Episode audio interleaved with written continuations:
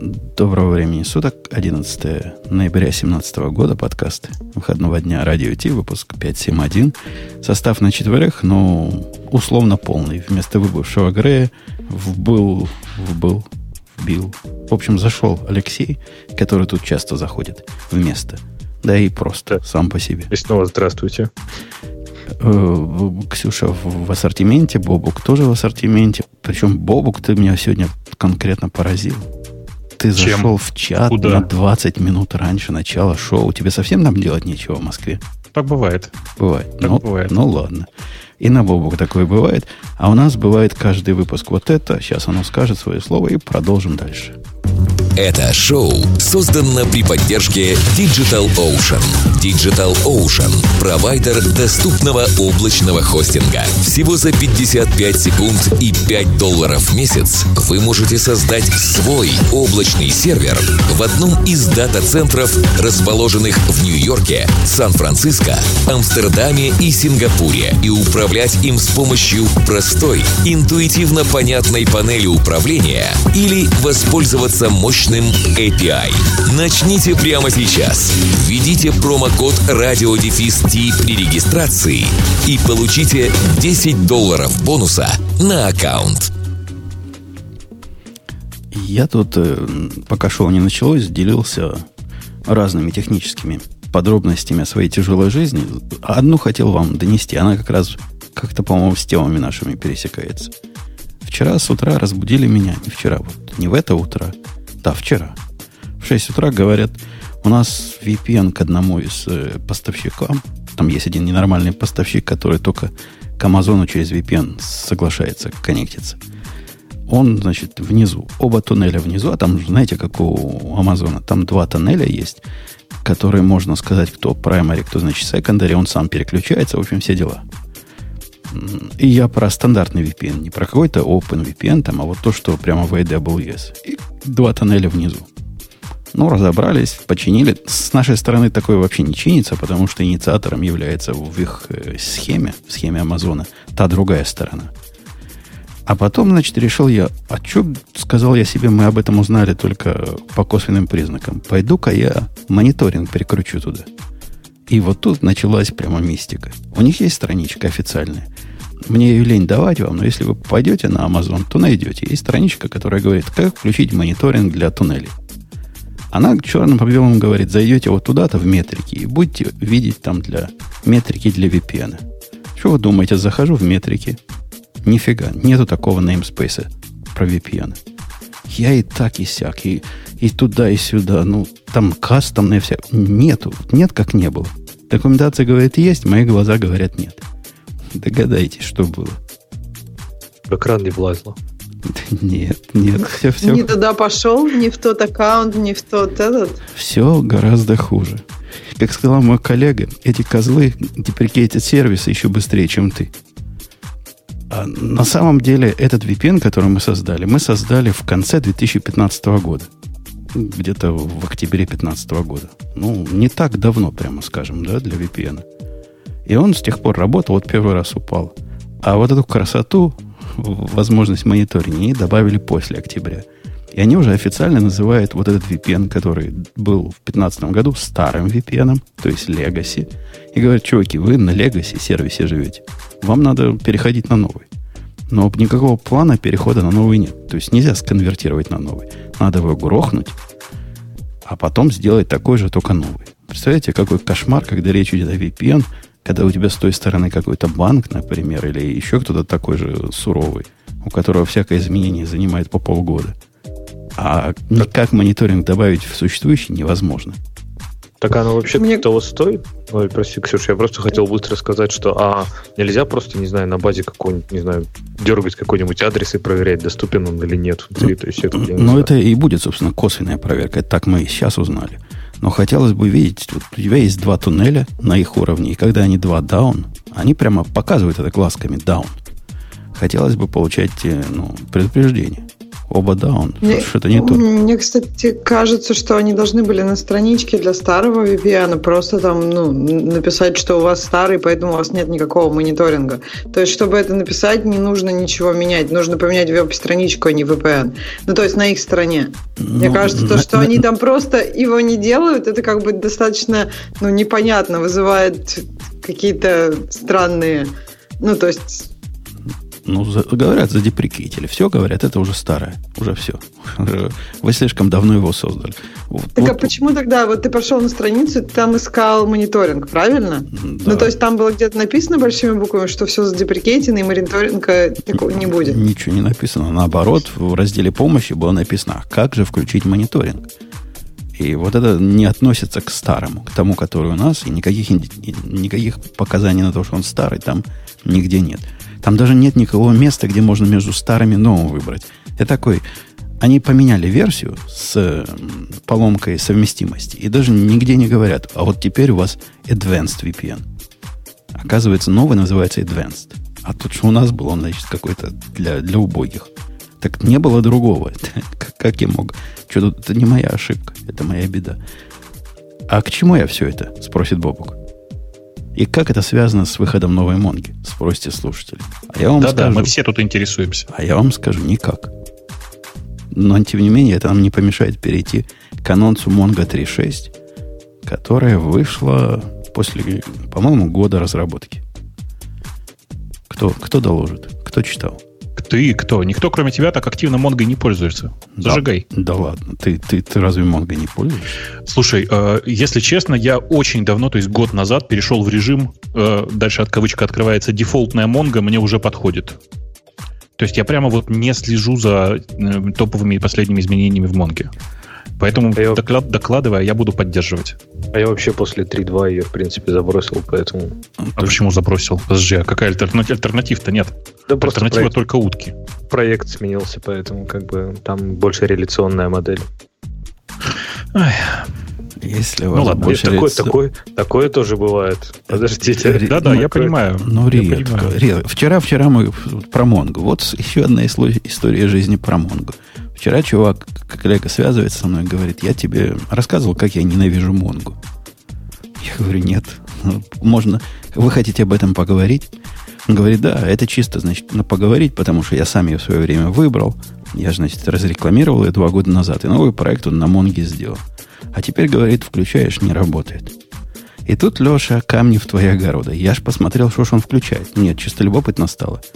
Потому что код ошибки, который мне дал, и сообщение, слишком много индексов создано для вашей коллекции. Во, блин, думаю. Оказывается, и такие ограничения можно натолкнуться. Но там, по-моему, 64 индекса на коллекцию можно сделать. Но коллекция у него Подожди. там 15 полей. Их даже... А в какой из моих, в какой из моих огородов это Сейчас, камень, сейчас, пока- сейчас, сейчас, сейчас поймешь, какой огород. Начал уже смотреть, как же он индексы создает. И что ты думаешь, Леша? Создает В индексы Биле. вашей балалайкой. Спрингом? Вашей балалайкой. Он там описывает м, аннотации на поля, говорит, это мой индекс, это мой индекс. В результате, ну, Spring же он прямой, в этом смысле, как железная дорога, он на каждое поле по индексу создал. А там полей всего 15. Ну, получилось 15 индексов. Черт с ним, что оно малоэффективно, потому что как-то головой не подумал, что у него вот комбинация индексов нужна скорее, чем отдельные. А к тому же, дорогие слушатели, мы помним, что с Mongo, по-моему, 3.2, оно само умеет как-то понимать, э, как много индексов складывать между собой, когда выполняет такой многоиндексовский запрос. Ну, так себе у него. был. Неважно, речь не в этом. А речь о том, что он добавил DBRF. Знаете, что такое DBRF в Монге, да? Это такое специальное поле, чтобы попытаться сделать какой-то типа... ну, это даже джойном назвать нельзя, но как-то связать одну коллекцию с другой по какому-то полю. И это делает чисто драйвер, как бы, да, правильно? То есть это на уровне базы это как бы чисто ну, поле и поле и все. на уровне базы поля и поля, и на уровне драйвера это поле и поле. Ничего мистического в этом поле нет. Никакой драйвер вам не подтянет вот, э, при, при джойнину коллекцию, если ваш драйвер не называется спрингом. Спринг же сам все это делает. И он вот так этим пользовался, а тут он добавил внутрь своей структуры несколько диберефов. ну, несколько, там, 5 dbref, каждый из которых ведет на коллекцию, которая тоже проиндексирована. Вот таким вот диким образом. И Spring, что ему? Он видит внутри dbref. Он их разворачивает в, ну, в запись. И пытается на каждую из этих э, подзаписей сделать свой собственный индекс. Ну, красавец. Но ведь молодец. И все не работает. И чувак теперь Монгу ненавидит. Ну, это же традиционная история. Spring. Это же традиционная история. Один из лучших способов ненавидеть оружие это выстрелить себе в ногу, как известно. Спринг он не Нет, может подожди. ненавидеть. Он на спринге уже пишет 15 лет и ничего Спринг- другого не хочет знать. Подожди, я только не очень понимаю, а почему вообще начались создаваться индексы на, под, на подзаписи, на под DBRF? Это, это в смысле какая-то бага или, или он сам на себя сам на себя создавал референсы? В том, в на который DBRF ссылается, другая коллекция, в ней уже были индексы. Но когда Mongo, когда Spring все это собрал, он решил, опаньки, у меня, значит, теперь такая проекта цельной коллекции, дай-ка я создам индексы и вот на эти внутренние поля. Но э, мне это звучит как баг в Spring. Он не должен на DBRF пытаться создавать вот эти подиндексы в той коллекции, в которую ты собрал все это дело. Звучит как баг, если честно, да. Это Звучит- слишком, звучит как слишком, баг. с- слишком интеллектуальное поведение и слишком излишнее, я бы сказал. Ну, ну, неважно. Чувак теперь Монгу ненавидит. А в 3.6, в 3.6 они сами говорят, что? Они говорят, что это самый большой... По-моему, с каждым релизом они говорят, что это самый большой релиз за, за всю их историю. Вот такой же, как 3.4, который был самый большой, но еще больше. А большой в каком смысле? По количеству новых фич и по количеству закрытых багов и по количеству общих изменений. Они говорят сотни новых и апдейтед фичей. И это, говорит, наш самый крупный релиз до этого дня. И Так а уже- ты почувствовал вот, вот, э, вот эту мощь? его два дня назад анонсировали, и он еще, по-моему, нигде не доступен для, э, ну, для, для получения. У них же там сначала дается Enterprise, кровавому все, а через месяц дается, месяц-два дается всем нормальным людям. Ну, потому что Ну, так а Enterprise раньше фич? всего адаптирует. О- Огласите, огласите список. Там список там, пока я с ним еще не стал плотно работать, я могу исключительно по анонсам вам рассказать, как оно должно быть. Поскольку как оно на самом деле, я пока не знаю. Во-первых, они двигаются семимильными шагами в сторону быть как э, реляционная база. Они очень хотят быть как э, New SQL. Не новый SQL, а хотят быть вот этим New SQL. И в эту сторону, вы помните, в 3.4 сделали типа джойнов. Мгм. Когда связанные коллекции каким-то образом можно э, при помощи aggregation pipeline, ну, действительно, связать, например, в общий view. И потом работать над ну, join join, только вид сбоку. А в этом они, значит, новое. Новое придумали. Теперь у них есть lookup aggregation stage такой, который теперь разрешает абсолютно не связанные subquery туда ввести. И множественные, множественные ну, condition, множественные такие query на, на выборку. То бишь, по-русски говоря, вы можете создать такой aggregation pipeline, ну, из которого можете получить потом, типа как коллекцию, с которой будете работать, который связывает абсолютно несвязываемые. Вот разные коллекции по разным полям, абсолютно Подожди, произвольным. А оно э, lazy или оно prefetch? Ну, в смысле, оно как работает-то? Ну, Vue работает lazy. Я думаю, вот Vue, Ага. которые были в 3.4, они, ты ему говоришь aggregation, он там что-то поделал, говорит, опаньки, вот тебе коллекция, сохранить, ну, типа коллекция, сохранить Vue, ты говоришь вперед. А потом по нему ходишь. А что, Вот у- слушай, Слушайте, у нас там в чате, сейчас, секунду, можно я тебя прибью? Это у нас там в чате очень популярное мнение, которое звучит так. А чего только люди не, изобре- не- не изобретают, чтобы SQL не учить? Чего только люди не изобретают, чтобы SQL не учить? Чуваки, SQL это просто э, язык запросов. В данном конкретном случае это все ну, прелести Монги не в том, что все запросы JSON делаются, ну, JavaScript делаются. Прелесть Монги в, совершенно в другом, в другом при- принципе организации данных. вот то, кажется, что это- Бобук сказал, это не то, что прелесть, это скорее боль. Если вы пытались писать развесистый aggregation на JSON, то вам просто не покидает мысль, что JSON это не тот язык, на котором вот такие Конечно. штуки надо писать.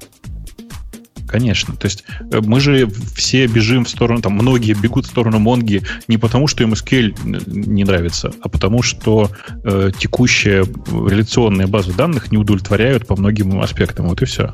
А почему, интересно, никто еще не запилил транслятор из сиквелов JSON монговский? Или уже запилил кто-нибудь? Во-первых, уже. Круто. В 3, уже? Это часть 3 Mongo Chief. Там прямо пишешь на SQL, а он тебе переводит в, в, в JSON. При Даже этом он умеет довольно, довольно мудреные штуки делать. Mm, да, классно. Вот. Я думал, что даже на уровне драйвера, если, например, сделать какого-то, то же прям можно, ну, SQL запросы посылать, а ну, посылать их в Mongo. Да, можно, можно. И больше того вам скажу, есть э, сайт такой, который называется querymongo.com, на котором просто можно прям на ходу берешь э, любой SQL-запрос, довольно сложное можно, и он их транслирует в нормальный, этот самый, в нормальный запрос к Mongo. А у меня вопрос. Да, почему вообще вот это все движется, ну, то есть почему Mongo движется в... хочет предоставлять ту же функциональность, что и там SQL, э, Relation Database. Ну, то есть, получается, реляционные называется по Реляционные, да-да-да. Ну, то есть, получается, что как бы тут другое представление данных. И это же как бы основное достижение Монги, а, основной плюс. И при этом сейчас все движется в ту же сторону, что и уже есть ну, как бы в SQL. Это, упрощ... это некоторое упрощение. Оно кажется со стороны что, ну, да, все хотят стать SQL. С другой стороны, если вы посмотрите на современные всякие Postgres, они как бы хотят быть NoSQL. Они движутся в какую-то другую сторону. Не, не в сторону SQL, а в сторону какого-то гибрида более или менее. И Mongo не особо пытается стать гибридом. Вот эти случаи, которые они покрывают, они такие редкие случаи. Но вот у меня на практике, когда я пишу десятки сервисов, которые все над Mongo, то из этих десятков сервисов 95% у меня укладываются в документную модель. Ну, что делать с 5%? Когда вот тебе надо какой-то, не знаю, мастер-референс подтащить, и ты не хочешь вот это все так денормализовать предварительно, а хочешь как бы на лету делать.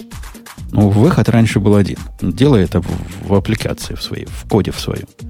Надо тебе этот join сделать. Ну вот сделай по, по тем записям или по тем DBRF или по тем ключам, что тебе надо. Это редкий случай. Однако хотелось бы, чтобы можно было, ну, действительно, забабахать какой-то агрегейшн. И он тебе вот все это в кучу связал. И трава не растит, ты ни о чем не думаешь. Пусть внутри Монги оно делается, а не ты будешь гонять данные туда-сюда. Понятен тебе, uh-huh. Ксюшенька, мой ответ? Не-не-не, мне интересно. Мне как раз, да, кажется, что все движутся в одном и том же направлении. И вопрос, сколько, насколько много из твоих случаев покрывает документная модель по сравнению с реляционной. Если, как у тебя, там 95% и 5%, да, наверное, Монги как бы эффективно предоставить тебе оба варианта. А те, которые реляционные, они пытаются предоставлять кусочек документной панели. Ну, потому что, видимо, не бывает идеального случая, когда у тебя что-то идеально документный или идеально реляционный? Ну, ты права, приходится, конечно, выкручиваться. И, в принципе, многие способы использования как, когда по результатам одного запроса делаешь другой запрос, мы в Монге как бы к этому уже привыкли, потому что она такая не скоро у него такой дата store. Однако они говорят, чуваки, а вам не надо это делать. Мы прямо внутри все это сделаем. И я, честно вам скажу, в последнее время стал, ну, что вот умеет такое делать? Это aggregations, pipeline. Я сил, сильно стал их использовать. Конечно, синтаксис там такой, что ну, перл напоминает. Ну, вот просто, просто реально. Самое близкое, э, на что похож относительно сложный. А относительно сложный, я имею в виду, он-то умеет делать вообще такие гитики непростые. Например, у вас есть какая-то таблица, коллекция, внутри которой есть э, документ, который является как бы листом под документов. Ну, такой, знаете, как JSON с повторяющимися элементами. Так вот, у него можно делать агрегацию по, э, раз, э, по, по, как бы по плоскому документу. Ты ему можешь сказать, чувак, а сделай ко мне из документа с поддокументами, как будто бы это много документов. Ну, вот такую еще одну денормализацию проведи, а уж потом посчитай какие-то там суммы или еще чего-то. Там много чего можно сделать, но читабельность вот этого прямо ой, Вот JSON здесь прямо сосет со страшной силой. Вот сакс в оригинальном смысле этого слова. Там еще помимо Джейсона их странное использование Джейсона, вот эти вот доллар переменные, которые я вообще никогда их не помню. Например, field exist, это идет, сначала идет имя поля, а потом exist, или сначала exist, а потом... То есть они настолько какие-то нелогичные, что, в общем-то, без документации я с трудом могу там... Когда я начну писать, там вроде как-то ну, нормально привыкнешь и запоминаешь. Но они настолько контринтуитивны, что там реально постоянно приходится смотреть доки. То есть язык запросов, да, там крайне, крайне странный. Это, это ты еще Но... про хорошее говоришь. Это язык запросов, который JSON. То есть в JSON, ну ладно, это конвенция. Они придумали, их можно выучить.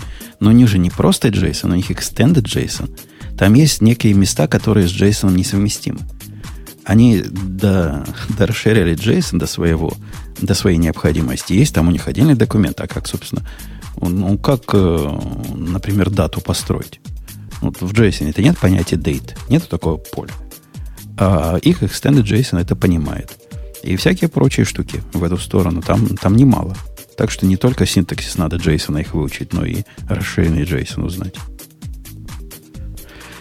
Э, окей, дальше из того, что вот в сторону движения, мы говорили, что они движутся, Ксюша говорила, что они движутся к реляционным базам данных, а в этот момент, когда я вам говорю, что в Mongo 3.6 добавлены change стримы. Бобук сразу скажет, в какую сторону они движутся. В какую? В сторону какого-то Redis, PubSub. Я так понимаю. Ну, знаешь, э, ну да, это в каком-то смысле похоже, но скорее не на PubSub, а на чтобы такое сказать-то, на типа на э, подпись на изменения в э, Redis. Там есть такая функция, типа ждать появления новых данных в том или ином массиве. Здесь оно сделано с монговской, так сказать, широтой. То есть ты подписываешься на коллекцию и передаешь в виде фильтра на подпись какой угодно сложный запрос. Опять же, в моновском формате. То есть не обязательно все изменения получать, а только те, которые тебе интересны оно тебе возвращает такой типа курсор, и ты по нему можешь ходить, и он блочится обращение к этому курсору, к итератору, пока у тебя ничего нового не появилось. Как только Во-во-во. нечто новое там появилось, сразу ты прошел итератор этот. Готов к следующему. Это, это на самом деле не попсап. Я говорю, это типа в аналогиях с Redis, там другое есть. Там есть подписка, не, ну, не запрос, конечно, а типа э, получи следующий элемент из э, поименованного списка, а если не, пока он пустой, то жди, пока появятся новые данные. Вот это прям похоже на, на него, да. Денис спрашивает интересный вопрос, за который в, в Go комьюнити, например, бьют по лицу. Они хоть запилили мультимастер в Монге, но это почему в Go бьют по лицу? Это когда в Go спрашивают, они уже запилили дженерики? Сразу бьют. А бьют по хорошей причине, Денис.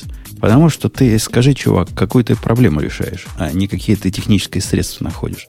Тебе мультимастер в Монге нужен, простите, зачем? Чего ты ему хочешь, простите, добиться?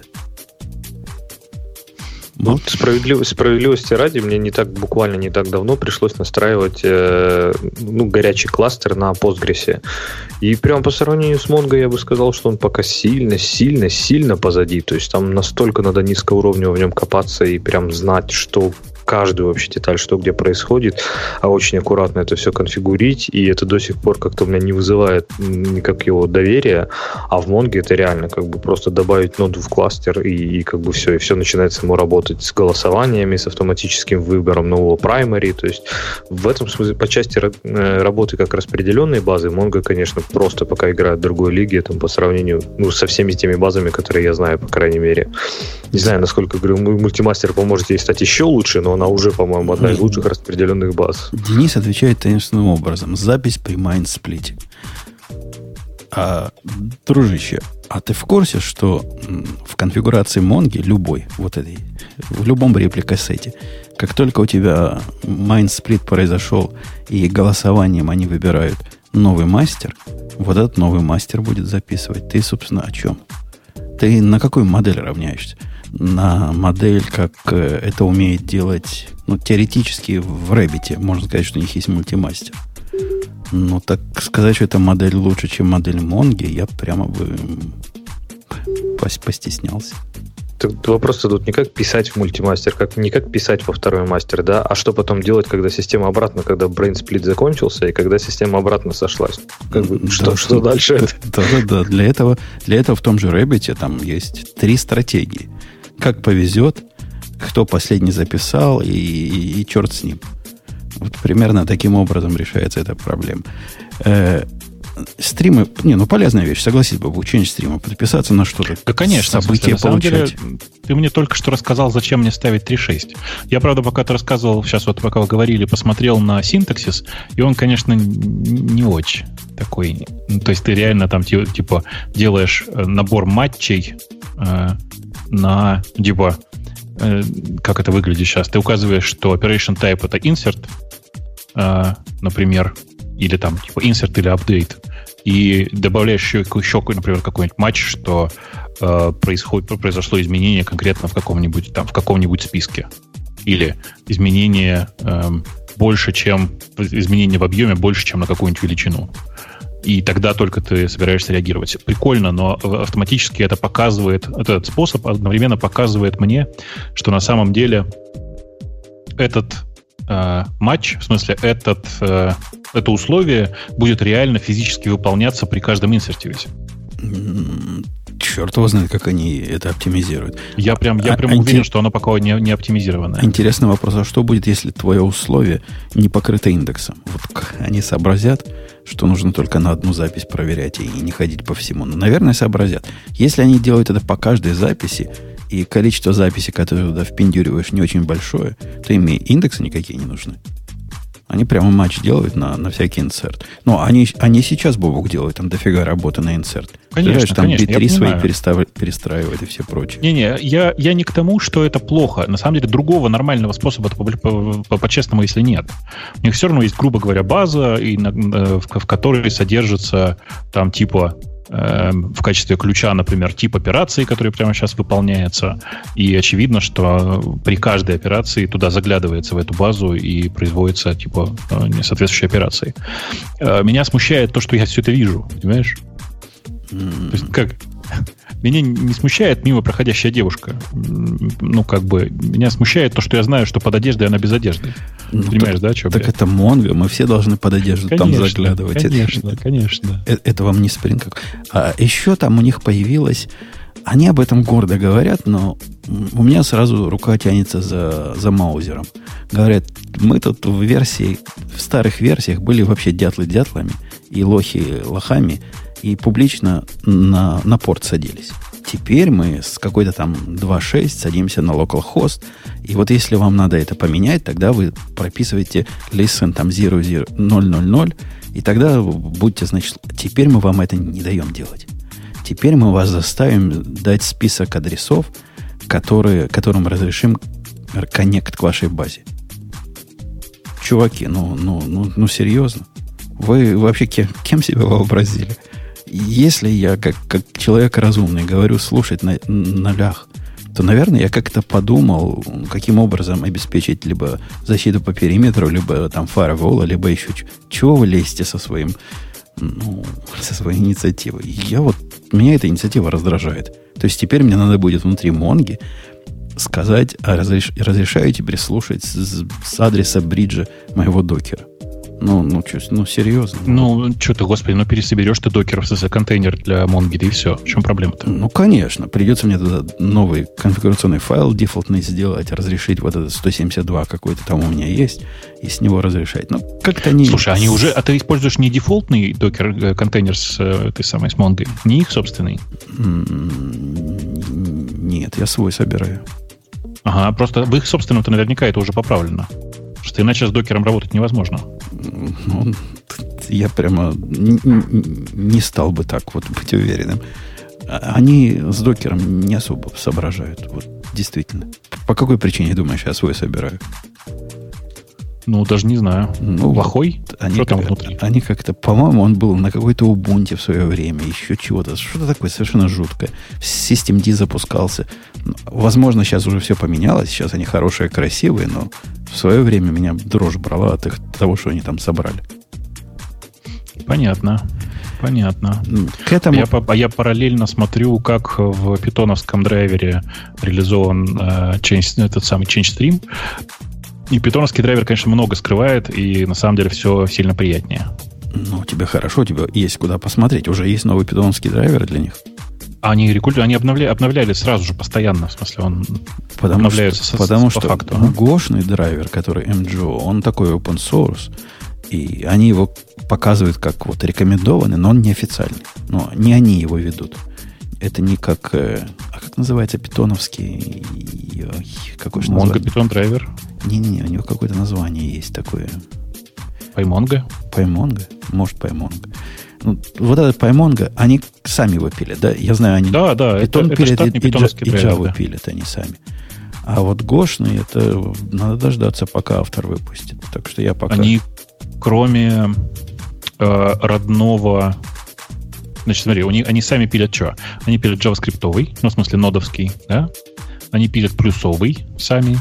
Они пилят питоновский, джавовский, и дальше начинается стыд. PHP-шный и C-шарповый.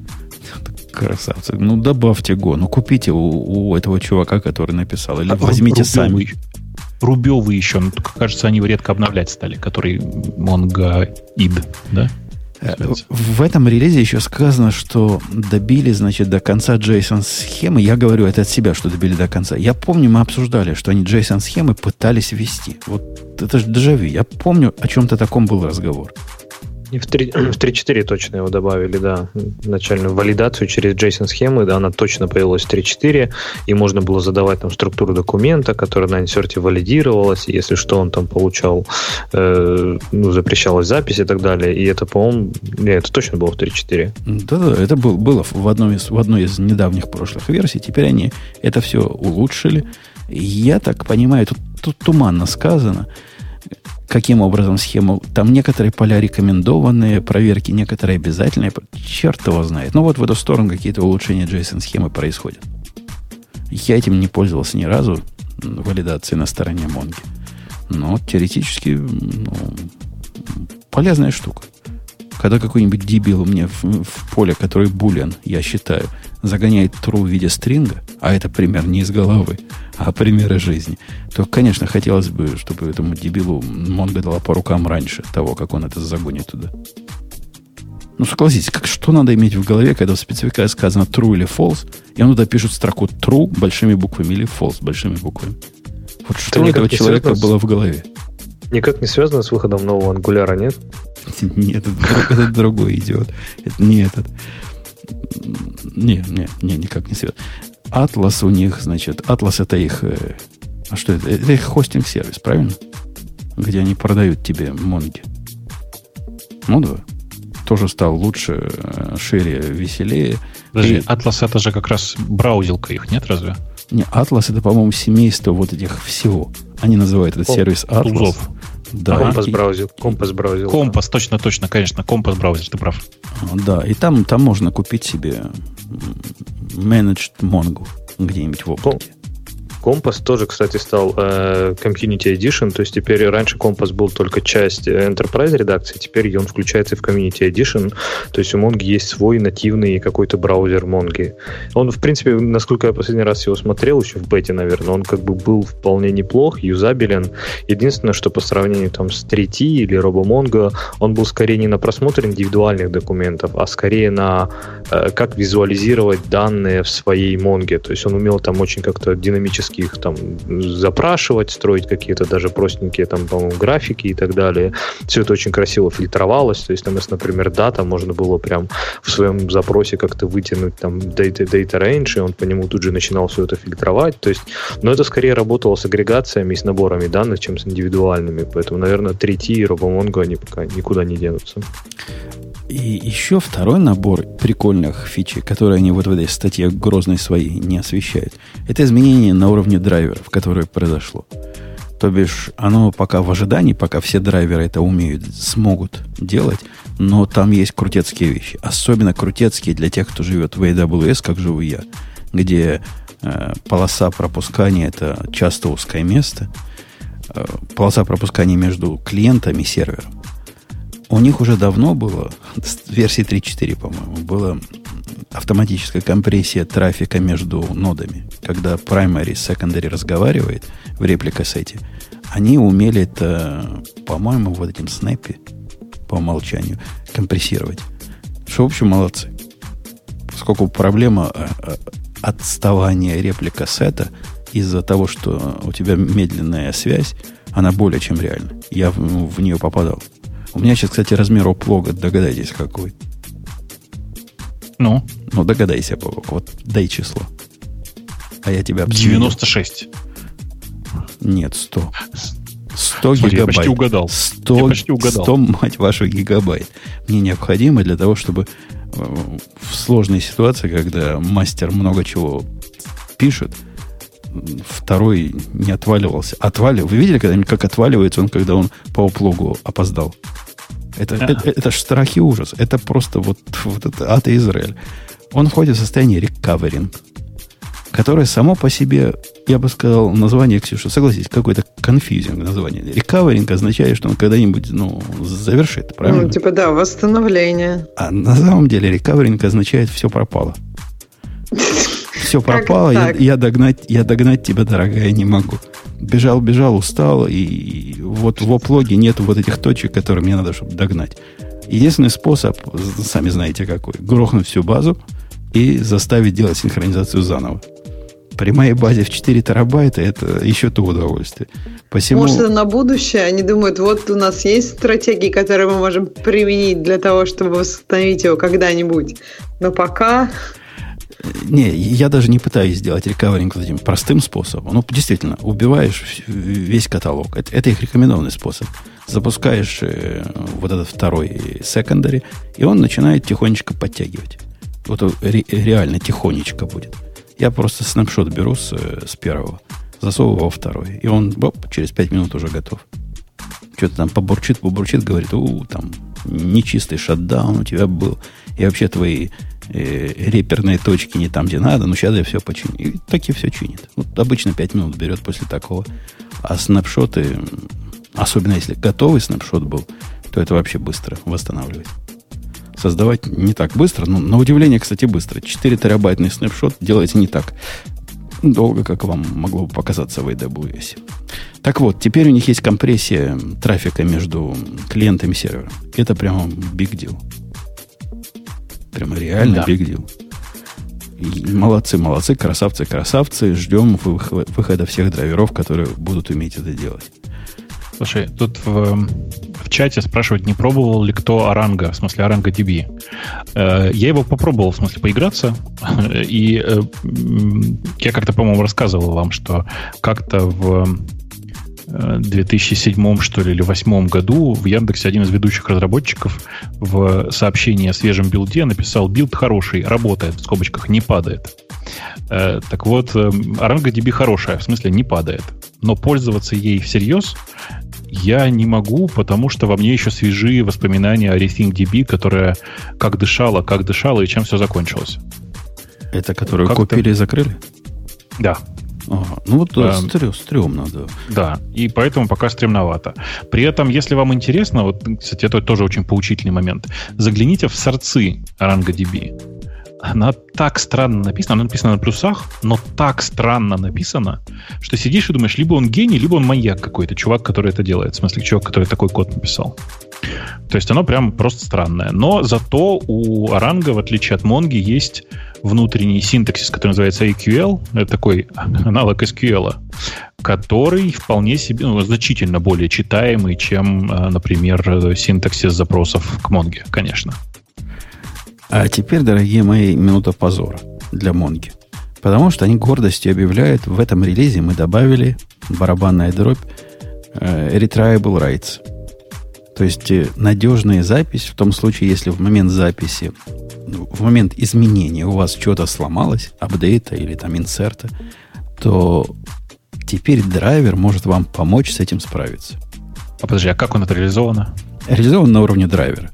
То есть они, они делают то, что я уже сделал лет шесть назад в своей собственной обертке вокруг райта. У меня был такой retriable райт, вот так и назывался.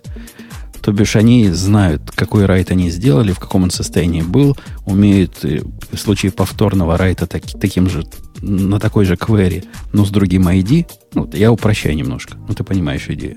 Ну, конечно. Старый убрать, а новый записать.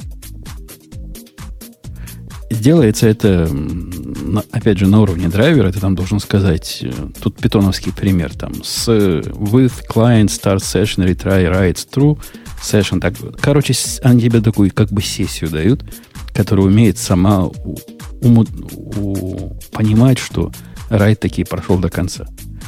Позорище ну, я понимаю, не, не в том, что ограничение сделать... на количество ретраев есть, например? Ну, наверное, на уровне драйвера можно и это реализовать. В примере тут не видно. То есть, ну хорошо, следующий вопрос. А что произойдет, если это происходит конкурент? В смысле, если два параллельно пытающих, три, лучше десять, параллельно пытающихся записать э, э, не, ну, таких ну, вот а, с ретраями? Не, ну если ты одно и то же пытаешься записать, ты сам себе злой Буратино. Ты, скорее ну, всего, упадешь на какое-то повторение индекса, если у тебя индекс юники, ты его руками строишь, либо на что-то другое. Это проблема в ДНК, это проблема не в Монге уже. Ну, всяко же бывает. Бывают же разные причины. Короче, мне кажется, что это прямо путь к геморрою такой. Э, или нужно несмотря на то, что это в драйвере, выставить много ручек для управления этим. Ну, как минимум, там количество ретраев поставить. Э, там же все равно какой-то скедлинг в результате должен быть вокруг всего этого. Мне кажется, позором как раз не то, что они добавили в драйвер, а то, что они добавили в драйвер вот это на десятом году жизни, или как сколько лет она уже живет. То есть до этого момента, чтобы вы понимали, дорогие слушатели, у вас не было нормального э, такого стандартного способа э, вот это делать. Вам приходилось делать свой велосипед, как делал ваш покорный слуга. Теперь вроде бы как велосипед они засунули прямо в драйвер, и он от этого перестал быть велосипедом. Э, кстати, он не только на, на, на райт, он еще с consistent readами примерно так же можно сделать. Это они называют casually consistent read. И, в принципе, речь идет о монотоник э, чтении. То бишь, чтобы, если ты записал, например, на, на primary, а читаешь в этот момент secondary, твой, твое чтение гарантировало правильный порядок. Ну, то бишь, оно будет ждать, пока то, что на primary записалось, на secondary придет. Такой монотоник каким-то образом уже и раньше делался в разных драйверах, хотя смешным образом. Даже Ксюша, наверное, догадается, насколько смешной был способ. Ксюша, подсказывай. Если ты... Кажется, Ксюша пишет. Да. да. Если ты в драйвере говорила, э, можно читать из primary и secondary, но хочу монотоник, оно забивало на твой secondary и читало только с primary. Вот это была такая поддержка монотоник ридов. Но тоже смешно, но работает. Как-то странно. То есть это какие-то, мне кажется, опции две, которые противоречат друг другу, правильно? То есть ты можешь просто сказать читай только с primary. Ну, ты не всегда хочешь. Там, там, там все немножко сложнее. Ты можешь сказать read preference secondary. Но если ты, например, ничего не, не писал никуда сам, то он продолжал читать secondary. А вот если ты, он понимал, что у тебя драйвер твой чего-то записал, причем, заметь, про чужие ноды он ничего не понимает. Ему наплевать на, на то, что кто-то еще может писать. Вот если ты сам писал, а после этого пытался читать вот этим монотоник режимом, он понимал, опаньки, ты, нельзя тебе секондари давать чтение. Надо пойти на праймари прочитать, а то бог знает, что будет. А, ну то есть это как бы такая опция поверх опции. То есть оно меняет поведение в некоторых случаях. Да-да, в некоторых. Я не знаю про все драйверы, но, по-моему, такое умело такой точно умеет делать MGO, который монговский. По-моему, такое умеет делать питоновский драйвер. Про другие не скажу. И вот такие, да, и, ну, про Notification API мы уже поговорили. Он тоже сделан на уровне драйвера. Такие вот изменения. Прикольно. Э, я пока главного не понял. Э, в смысле, я пока пытаюсь все разобраться на ходу с этими change-стримами и не, не вижу пока э, рассказа о том, работает ли это не на Caped Collection, как это было раньше. Работает. Ну, посмотрим. Наверняка Должно работать. Да. Должно работать, да. Но вот в их примере, который они приводят, тут ничего про Keep Collection не Да-да, и это как раз меня, это как раз меня, меня вселяет надежды, что, может быть, оно нормально работает на любой коллекции. И он Но там прикольно, да. Работает. И с шардами, как я понимаю, работают. Потому что раньше же вот эти tailable курсоры, они тоже были. Просто что они не работали с шардингом, и да, вот работали только с коллекцией. Да-да-да, да.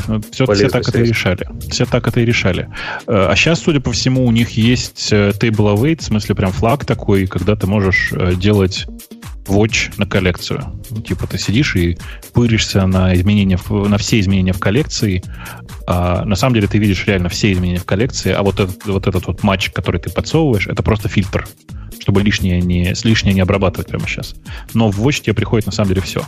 Было бы круто иметь watch на aggregation pipeline. Вот это был бы космос. ну, не, ну, не знаю. А что тебе сейчас мешает это сделать? Ты сначала ну, делаешь view, а потом на него вот этот курсор collection change, я думаю, будет работать. Думаешь, будет? Ну, ну мне кажется, как бы не... Он же я не думаю, существует. Я думаю, что фильтринг с агрегейшенами вполне будет работать. Почему нет? Если вы, дорогие слушатели и коллеги по подкасту, слышите, как я стучу вам в голову, так я действительно стучу. Это у меня чувак пришел на крыше, что-то прибивает молотком. Прямо молотком а я близко к крыше сижу. Вот такие изменения в Монге. Ну что, давайте к следующей теме. Монгу так подожди, подожди, у меня вопрос да, вот про да, Монгу. Какое да. ты считаешь самое главное изменение, из-за которого всем стоит переходить на следующую версию? Мне кажется, вот эти подписки. Notification и changes. Мне вот это видится вполне... Мне не очень нужны вот эти джойны, которые есть. Ну, ладно, я могу себе представить эти 5%, когда я им пользуюсь. А вот подписка на изменения, это прямо реальное дело. Да-да, и ну, у меня часто возникали такие ситуации. Я почему знаю, как это решалось Cape Collection? Тупо потому, что ну, это регулярная ситуация, когда ты хочешь реально э, повесить триггер на изменение какой-то коллекции. А чего это хайлода нет в темах, спрашивает Максим. Но, дружище, ты хочешь хайлот, ты добавляешь хайлот в темы наших слушателей, возможно, они попадут в наши обычные темы. Зато у нас есть iPhone 10 ревью, которые... Э, их масса вышла на этой неделе. Их, их начали в руки отдавать живым людям. Да, конечно, конечно, они начали приходить. Да, давно уже у всех. У, уже у всех. С третьего числа. С третьего числа у всех уже есть, да. Аж целую неделю да. у всех есть, а мы всю неделю молчим. Ну, человек обозрел как мог. Ксюша, что он там наговорил? Да какой-то странный, я не знаю, мне кажется, этот вот как бы обозреватель меня удивил, потому что он, по-моему, обозревал только то, что видит. То есть, мне кажется, он, наверное, вообще обозревал по картинке. Да, у меня такое он... же ощущение было. Да, потому что он говорит, что ну вот, так давно не менялся дизайн, а тут дизайн наконец-то изменился. И что изменилось в дизайне? Мне кажется, что он говорит, что вот, теперь нет home button, и зато есть вот это вот вверху этот язычок торчит. Ну, то есть я не думаю, для меня это не самые главные вещи, которые э, меня, ну, как бы, как-то, я чувствую, ходя с этим телефоном там несколько дней, неделю. Э, если говорить, отойти от статьи, мне кажется, самые вещи, которые для меня бросаются в глаза, ходя с новым телефоном, ну, во-первых, у меня заняло переехать с айфона на iPhone часов, наверное, 8. И мне кажется после этого, что, ну, Apple как-то вот не торт. А подожди, ну, есть, а тут... что значит перейти? Ты, ты про что? Ну, просто я имею в виду с, к, начало создания бэкапа и рестор с бэкапа. То есть то, все, что могло идти не так, все шло не так. Например, еще, ну, то есть, как бы банально у айфона, который вот тебе приходит новый, у него же, получается, старая версия iOS. И на него не, не накатывается бэкап из последней версии iOS. Бэкап тоже не делается ну, то есть, как бы, вроде как бэкап всегда делался, и все было нормально, но тут, когда надо переехать, оказывается, что он чего-то не может забэкапить, требует iTunes, э, потом у меня, видимо, отвалился драйвер location на новом телефоне, то есть location вообще не работал. Когда я решила его ребутнуть, он сказал, я хочу iTunes, чего уже тысячу лет не было, ну, в моей практике. Ну, то есть, мне кажется, что очень как-то непросто было. Я надеюсь, что у всех все было просто, у меня было как-то сложновато. А про новый телефон, э, ну, как Face ID работает достаточно достойно. он жутко скользкий. Приготовьтесь к этому. Я когда слышала это от других людей, мне казалось, что они выпендриваются. Но когда я хожу с ним несколько дней, и он действительно такое впечатление, что в какой-то момент оживает и начинает, э, ну, просто как-то так потихоньку перемещаться к краю стола, например, это как-то удивляет. Ну, то есть он действительно прям такой, но он очень прочный, то есть он как бы у меня уже летал по полной, кафельный пол и нормально.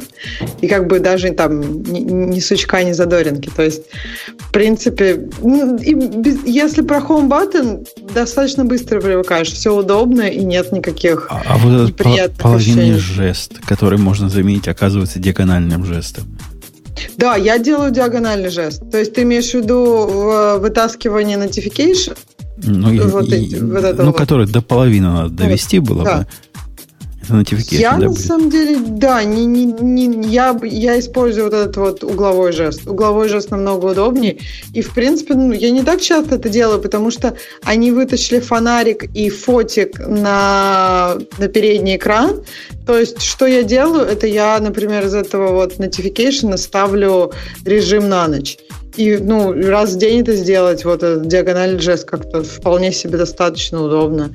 Нет никаких проблем. Экран, конечно, поражает, насколько он классный. Мне кажется, что это действительно такой прям прорыв. Намного а, приятнее а, Поражает, что телефон размером почти как, ну, который не, не, не плюс, а экран как у плюса. У него же экран как у плюса, да, по-моему? Да, у него практически экран как у плюса, а размер как у минуса. Ну, то есть размер как у нормального. И э, это, это намного удобнее. Ну, то есть я просто пробовала с плюсом, я проходила недолго, там буквально неделю-две, и поняла, что нет, мне надо отращивать руки, прежде чем ходить с плюсом дальше. И я просто обратно ну, поменялась, и у меня я ходила в основном с не плюсом все время. И как бы удобно. То есть от, от не плюса чувствуешь только немножко тяжелее стал но он стал вроде как такого же размера, немножко тяжелее, но с огромным экраном. И экран действительно, ну, правда, сейчас уже появились, появляются репорты, и уже статей много было, что там битых пикселей много, и даже, даже не то, что битые пиксели, там есть такие битые полоски. То есть прям такая зеленая полоска через весь телефон. Я не знаю, насколько эта проблема сейчас широка, но такие... Не, не, это, бы, это проблема, ты, ты же договаривай до конца, она от холода происходит, говорят. Mm, То есть да, это, да, это проблема канадцев и россиян. Ну, европейцев тоже, я бы сказала. То есть в Европе У европейцев есть ниже нуля-то бывает редко. Есть, есть, да, конечно, я да не нет, серьезно. ну странно. Я же не, не про Испанию тебе говорю. Там Швеция, например, Финляндия. Что за ну, Европа есть... такая? Северная Европа, это не, не Европа вовсе. А кто это? Как бы ты это назвал? Так погулять вышли. Какие-то варяги. Ну, в общем, я да, я, я даже не удивлюсь, наверное, по-моему, в э, эксплуатации по использованию с айфоном у них там какие-то очень, ну, на мой взгляд, такие калифорнийские цифры указаны по поводу погоды. То есть, по-моему, там даже ниже нуля они считают, что, мне кажется, даже там что-то плюс... Я вот сейчас боюсь соврать, мне кажется, это плюс 10 у них там написано, что можно начинать использовать свой телефон. Но мне кажется, это не должно вызывать зеленые полоски, это уж как-то совсем сурово.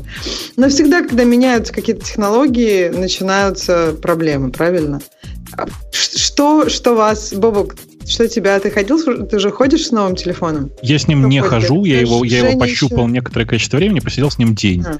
Э, знаешь, что вот это, это тут пишут многие, что все недовольны э, iPhone X, ну, собственно, iPhone, iPhone 10. Я всем доволен, у меня одна э, претензия, она очень смешная. Э, я иногда за рулем привык использовать Siri. А сейчас вызов Siri немножко другой, как вы знаете, наверное, да? Кнопки Home Button нет, поддержать ее не работает. И ты рефлекторно все равно тянешь руку вниз для того, чтобы нажать, потому что в этот момент смотришь же на дорогу. Погоди, а у тебя а, на руле нет кнопки для Siri?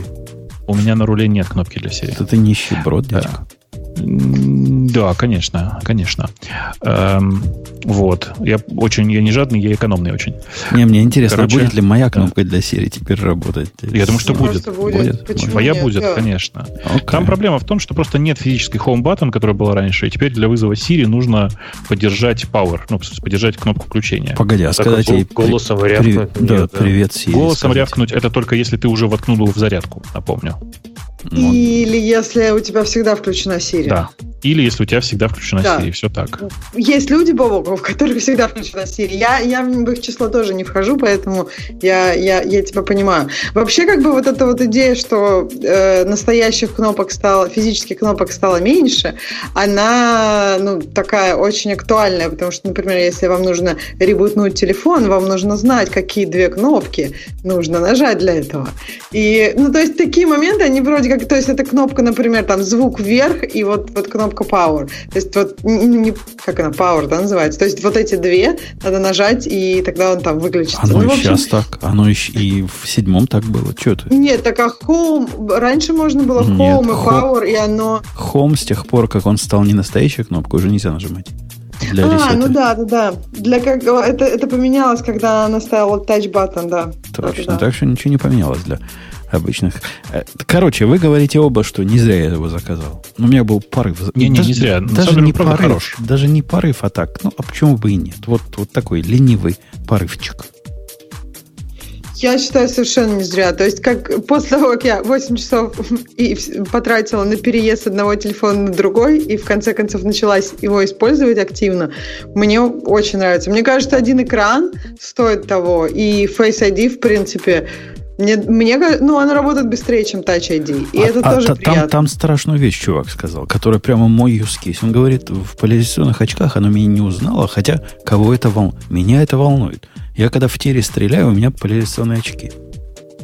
По-моему, в очках узнает. Но вот он То говорит, есть, в очках узнает, со- а вот в поляризационных не узнает. Поляриз- Да узнает. Все это фигня. Э, Ты Мне просто тоже несколько, кажется. несколько- лишние несколько раз тебе иногда придется ввести пароль, чтобы она тебя запомнила и в очках тоже. И потом он, она привыкает. Она, ж- она же адаптируется к, ко всему этому. у Да, меня да, другая, да, есть да, у меня другая оно. проблема, она смешная. Как я, уже, как я уже говорил, я долбанутый э, автомобилист. Я даже когда пытаюсь что-то сделать с телефоном, все время смотрю на дорогу. Вы понимаете, что она не разблокируется, пока ты не посмотришь на экран? Да, это проблема. То есть для людей, которые любят... Ну, и если у тебя, понимаешь, для меня это не проблема, потому что я, ну, если у тебя телефон не прикреплен, то ты просто его ставишь, ну, то есть вот между собой дорогой взглянешь на телефон и дальше. Ну, например, хотя, с другой стороны, как бы все равно это может быть опасно, если у тебя какая-то опасная ситуация сейчас на дороге. Это Но Понятно. в машине Ну, становится немножко сложнее, да. Так, а если ты его в зарядку включаешь, то Siri начинает работать, можно уже не это... Да-да, ну просто для этого нужно воткнуть зарядку, а бывает такое, что еще не воткнул, и вот тебе нужно срочно что-то сделать. Короче, раз- вот мелочи, вот, вот эта мелочь э, конкретная с, в автомобиле, она раздражает. Видно, что э, у, у них там в, в их э, прекрасном офисе не надо постоянно ездить на автомобиле. Нет, на- вообще в Калифорнии, Бобок, тут как Калифорнии, не, в Калифор, про Калифорнию я все знаю, я конкретно про офис. бы... Ну, какой Просто офис? большая часть, ну как, большая часть разработки э, iPhone X проходила внутри офиса Apple, очевидно. Э, до тех пор, пока ты находишься в офисе, у тебя нет такой проблемы, тебе не надо ездить. Ну, потом-то они же вышли Потом, из да, офиса. Достаточно не- как бы непросто, мне кажется, есть какой-то баланс между... Ну, вот есть же фича там while you driving, когда он тебе, например, не присылает нотификации и так далее. Есть. Ну, но это, но есть- честно, это бред. А ва- ваш Ну, разговор тут прервался, прервался на секунду. И опять же из-за Apple. Вдруг включился, не поверите, кто, Siri. Вот на ровном месте включила Siri, А сказала, мне несколько раз его сказали. блин-блин. Вы, видимо, сказали какое-то ключевое слово. И хотела моей команды. И отключила все микрофоны и все другие источники ввода. То есть вас никто не слышал в течение трех секунд. Прервала, зараза, трансляцию. у тебя вообще опасно с тобой разговаривать. Алеха, нельзя сказать по-человечески. Нам... Можно, да, я в наушниках знаю. сижу. И- Какой-нибудь Соня вместо И- и- того. или уже нельзя говорить «Hey Google» или «Окей Google». Тоже. Просто вообще по минному полю ходим. Совершенно верно. Давайте про Hey Google поговорим. Google Home Mini против Amazon Dot. Кто лучше, спрашивает э, автор статьи. И как ни странно, у меня, у меня появился Home Mini. Вы видели эту детективную историю Конечно, в мы, мы все верим, мы все верим, что ты совершенно не стесняешься, и действительно тебе кто-то просто его прислал. Э, случайным образом, случайно кто-то прислал, а вовсе не ты его сам закупил в, паре, в порыве э, Подожди, тебе Amazon что-то случайно прислал, а ты не отослал нет, это обратно? Не Amazon. Все было, все было гораздо круче. Ксюша и те слушатели, которые не знают этой истории. Прихожу я вчера, приходит мне вчера почта, в которой принесли ровно две вещи. Во-первых, вернули мой фонарик. Для пистолетов фонарики стоят, скажу вам, диких денег. А он у меня поломался через два месяца, я его обратно отослал. Ну, диких. Ну, для фонарика 100 долларов это дикие деньги, согласитесь. Прислали мне новый фонарик и еще одну коробочку из Walmart.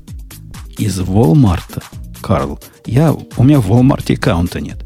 Я в Walmart пытался однажды купить патроны, но в этом районе, в котором у нас Walmart, Walmart ближайший, лучше ничего не покупать. Короче, открываю коробку, коробка на мое имя, все, все путем, внутри лежит Google Mini Home. Я в хай-хай поднял его в Твиттере, говорю, признавайтесь, кто послал гады. Все молчат. Молчат, молчат. Я же параноик, я боюсь такое включать. Ну, вы представляете, там правильно написали, это какой-то идеальный способ э, социального инженеринга. Послать в подарок хакнутый Google Home Mini и слушать все, что будешь тут разговаривать. Лежал у, ну меня, да. в, лежал у меня в коробке. Я сначала позвонил, реально взял, позвонил в Walmart, нашел телефон вот этих их э, департамента, который отсылает. Они говорят, да, говорят, послали. Было дело, послали на ваш адрес. Почему, не знаем. Это Google велел. Звоните в Google. И дали мне, не поверите, секретный телефон. Секретный телефон Google Shipping Center. То есть теперь я могу в Google звонить и с живыми людьми разговаривать. Позвонил в Google, там прямо человек трубку снял уже само по себе прямо вау. Так сказать, сделало мой день. Говорит, так, говорит, вижу ваш номер заказа. Ничего про него сказать не могу. Знаю, что послали. Скорее всего, послали по ошибке. Раз вы не заказываете, значит ошибка. Я говорю, и что дальше делать? Он говорит, да ничего не делать. У вас есть три выхода. Либо уничтожить, и я вам это рекомендую сделать. Либо оставить себе, либо кому-нибудь подарить. Прямо все варианты рассказал. Ну, ладно, я уж собрался уничтожать, достал молоток, и тут один из слушателей признался, что это он послал. Я... По-моему, надо было кому-то подарить. Я не поверил. Я не, по... я не поверил. Известный слушатель, не буду называть его имя, но известный даже Бобу к тебе. Я не поверил, а он представил доказательства. Ну, типа, вот заказ, отослан, все, все дела, скриншоты. Ну, слишком муторно все это поделать. Ну, то есть, реально, чувак подарил мне вот этот Google Home Mini. Так что теперь она у меня тоже есть. Э, мне кажется, совершенно зря.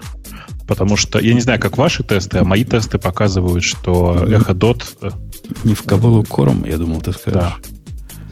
Не, а, ну, не, не, не в инпуту на корм, да. Человек не захотел сразу сказать это, то есть, ну, в, в чем? Он хотел, чтобы ты там прозванивал Walmart, Walmart и Гуглы, чтобы чтобы что? Я их там все на уши поставил. Google был действительно confused. Чувак говорит, я вижу, но ордер, типа, вот да.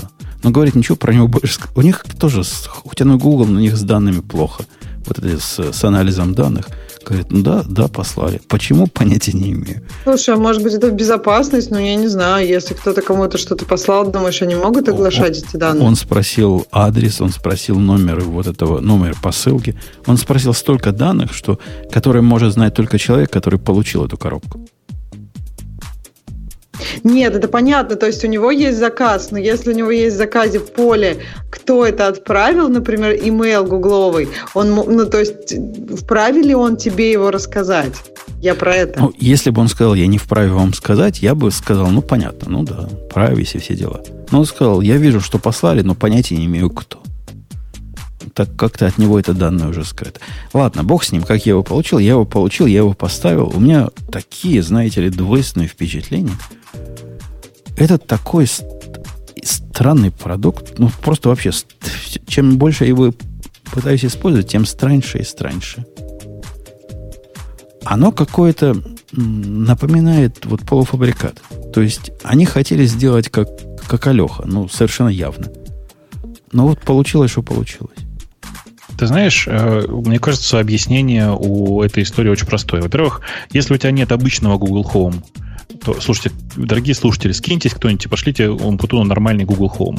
Он все-таки немножко лучше. Но он даже Google Home ощутимо, на мой взгляд, хуже, чем э, Echo Dot. Подожди, могу... что значит да. лучше? Я, я его настроил. Она у меня работала.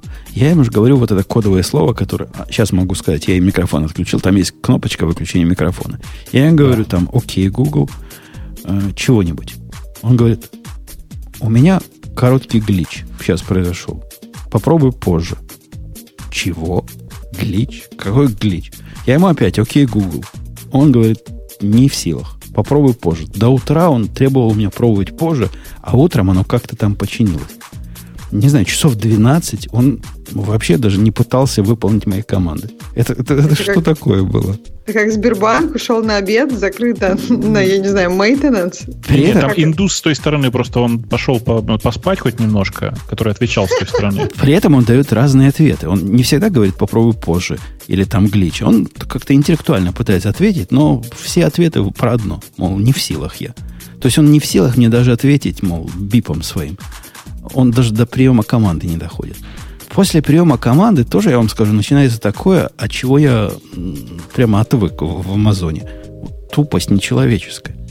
Ты ему говоришь, чувак, там, скажи мне игру, э, следующую игру NBA в, для Сан-Антонио Спорс. Она думает, она прямо реально долго думает. Думает, пару секунд говорит, вот тогда-то, тогда-то. Я говорю, а теперь добавь его, окей, Google, а теперь добавь его в календарь. Он говорит, чего? Да-да, он не, не, не запоминает. Такого диалога у него нет. Чего добавить да, в календарь? Нет, самое смешное дальше. Я говорю, ну вот предыдущую добавь в календарь. Он говорит, чего добавить в календарь? И он не выходит из режима, чего добавить в календарь, пока я ему какую-нибудь дату не скажу или не нажму кнопку отмены. Он вот на этом месте он совершенно зависает.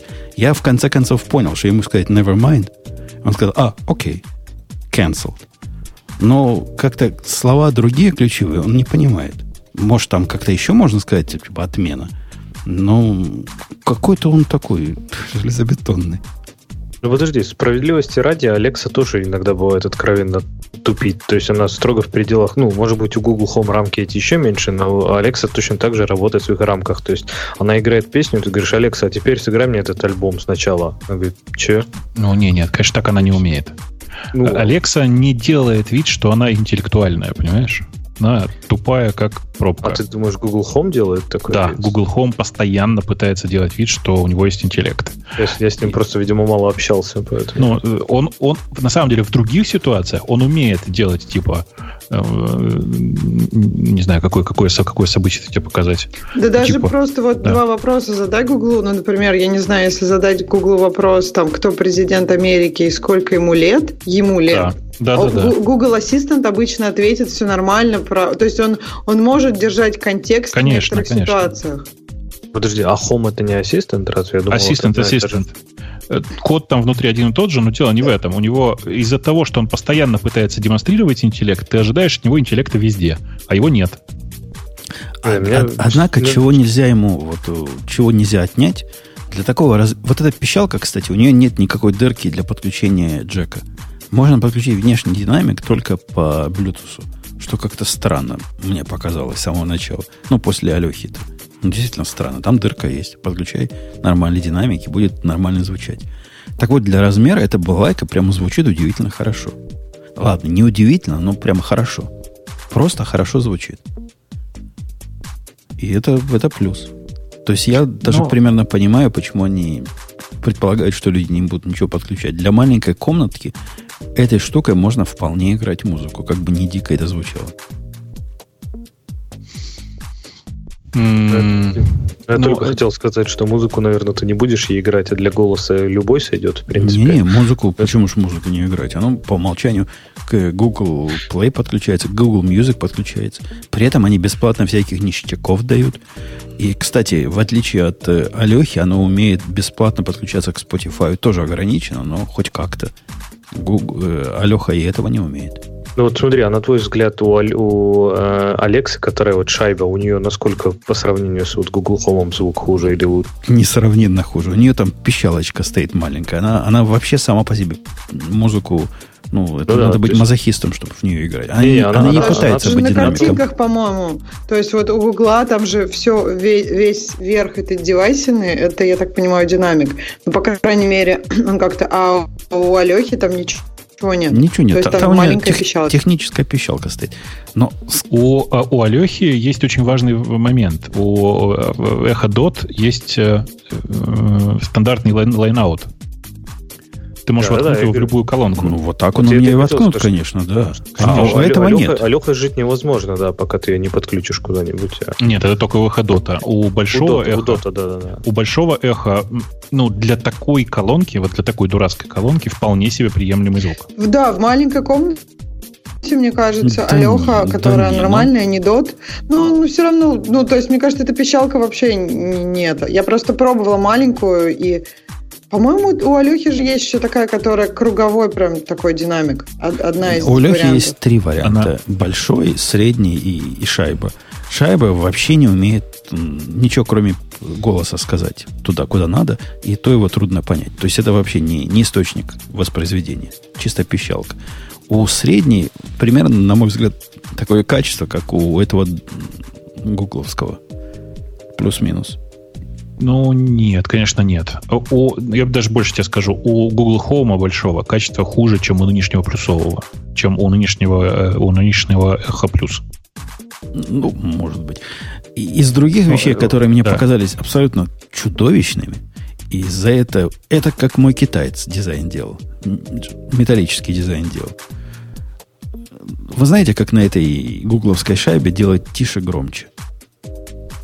Нет, как? Я вам скажу. Внизу? Во-первых, голосом можно сказать, типа, хай, Google, типа, сделай тише. Он понимает это. Ну, как и Алеха понимает. А кроме того, у него на боках есть кнопки. Абсолютно невидимые кнопки, которые... Это чудо, когда ты с первого раза эту кнопку правильно нажмешь. Вот они ни, никак, никак вообще не, не показаны. Там где-то есть такие чувствительные места, которые нажимаешь, он делает тише, громче, справа-слева. Но она же круглая. То есть надо смотреть, надо смотреть, с какой стороны ты этого круга нажимаешь. Ну, ужас какой-то. Ну, кошмар. Ну, ну, реально. Ну, чуваки, ну нельзя так.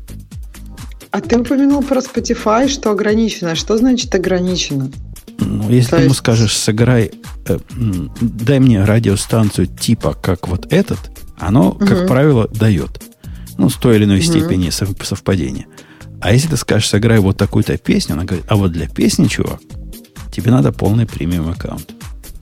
Ага, как интересно. То есть она, вот наверное, такой матчинг алгоритм, она выдает тебе результаты, а если конкретную песню, понятно, интересно. И то, и то же самое про Google Music. Тоже нельзя конкретно ничего спросить.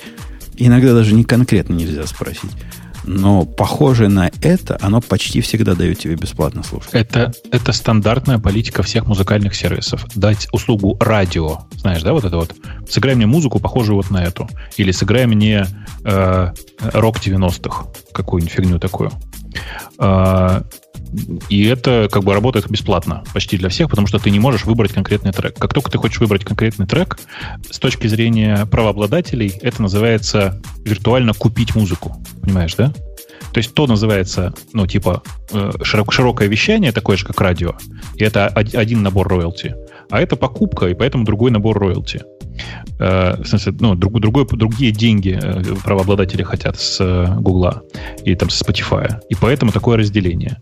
И так будет, наверное, еще довольно долго, пока вот эта модель, как бы это сказать, пока эта модель владения правами не помрет. Подожди, то есть получается, это именно правообладатели. У меня была такая безумная идея, ничем не подтвержденная, что они, например, когда тебе делают радиовещание, они же могут это сбалансировать так, то есть туда как бы дорогих и дешевых песен, и как бы амортизационная цена для них будет как бы нет, ну, средняя, нет. низкая. А когда нет, песню это... не спрашиваешь, то есть нет, это как бы абсолютно э, правообладатели, да? Они это история про то, деньги. сколько денег получают правообладатели в этой ситуации. Ну и кроме всего прочего, ты же понимаешь, да, что вот эта вот услуга радио, она, пока она бесплатная, она выступает как промо-материал.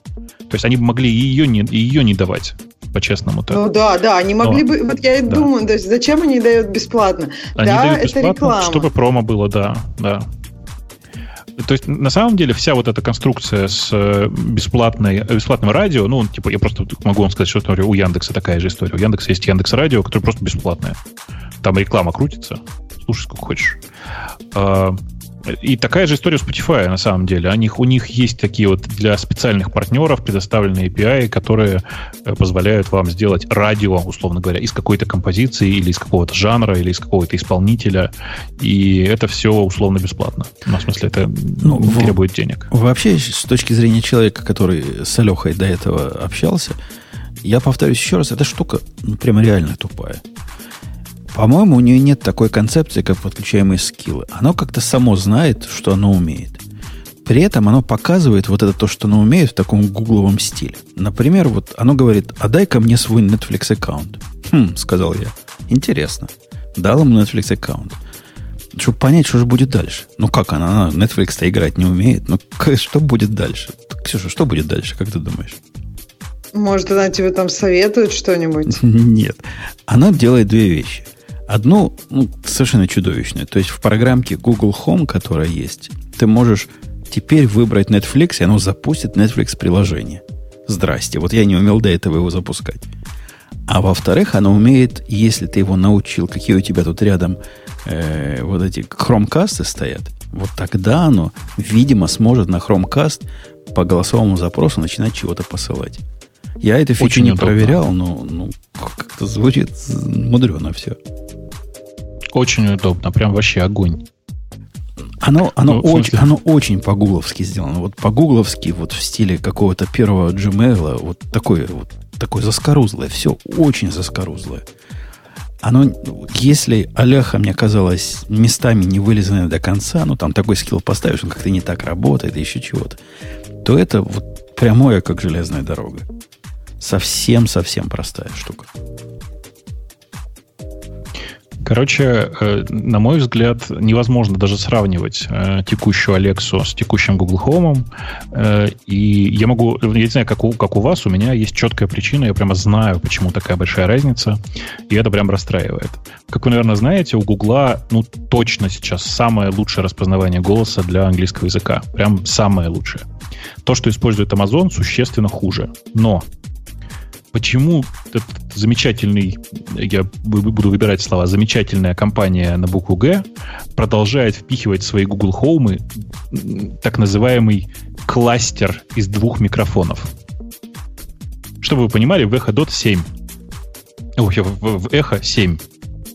7 микрофонов. И, и которые... это, кстати, замечается, кстати. Это не так. Конечно, вот, замечается это... очень сильно. Попробуйте ее переключать, когда на музыку играет. Вы попробуйте, дорогие мои ей пять раз надо сказать окей, окей, окей, Google, и все время увеличивая, надо сказать, степень своего гнева.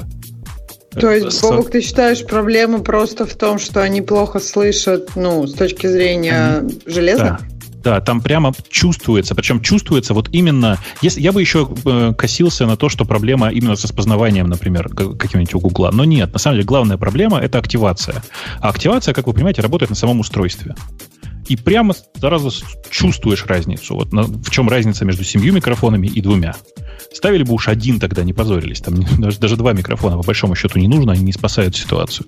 Подожди, а в, мелко, а, а в мелкой Алехе сколько микрофонов? Она вроде семь. ничего... Не, семь. Маленькая, в маленькой Алехе? Семь. В маленькой и в большой семь. -то одинак, там стоит одинаковый э, массив микрофонный. Потому что она прям хорошо слышит. Она, она через музыку, идеально через слышит. Да. Я считаю, что на самом деле одна из главных побед, которую сделал Amazon, вот выпустив это устройство, это выпустив вот этот кластер микрофонов, который, в смысле, встроив вот этот кластер микрофонов, который там вот эти три года, которые прошли с момента выпуска, никто пока не смог побить, никто не смог сделать такого же качества. Оно, оно, оно и на практике просто небо и земля. Если я могу Алехе снизу, с первого этажа, а она играет у меня на втором даже что-нибудь крикнуть, и она это услышит, то забудьте о таком упражнении с гугловым хомом. Там шансов нет, что он тебя услышит, когда ты прямо в него говоришь, а он в это время музыку орет. А это слышит. Меня тут удивляет еще момент, что ну, Google Assistant, они дав- до- достаточно давно его на телефонах э, обкатывают. И, в принципе, на телефонах люди ну, не жалуются, что он такой уж очень сильно тупой. Наоборот, удивляет, что он не такой уж тупой и может как-то с тобой поговорить. Мне как-то тут интересно, почему же тебе показалось, что вот Алеха умная, а Google тупой. Просто, наверное, ну, то есть не совсем понятно мне. То есть Алеха явно делает меньше. Google пытается сказать, что он делает больше. Но при этом ощущение складывается противоположное. Да? Ну вот иногда Что? Google удивляет умом. Ему можно вот это про мою, мой любимый запрос, когда следующая игра Сан-Антонио Споро, сказать десятью разными способами. И он, в принципе, в 9 из 10 поймет, чего я хотел сказать. С Алехой не так. С Алехой надо говорить таким специальным образом. И это удивляет. То есть у угла вот это понимание высокое э, того, что ты, собственно, сказал. Однако возможности ответить на разные вопросы, мне кажется, у Лехи гораздо больше. У угла что-нибудь кажется... спрашиваешь невинное. Он говорит, опаньки, мол, не знаю, могу в Википедию сходить за этим. Здрасте. А Потому что кто-то считает, что Алеха умная, Алеха, по-моему, тупая, как нет, просто как нет, бревно. Она То есть раз... она, она как да. чисто как интерфейс распознавания голоса и ответов, это да. Но интеллекта там вот ровно ноль. То есть, у, меня, знаешь, у, меня, у меня пример есть, он очень смешной. На самом деле, Алекса это команд-лайн голосом.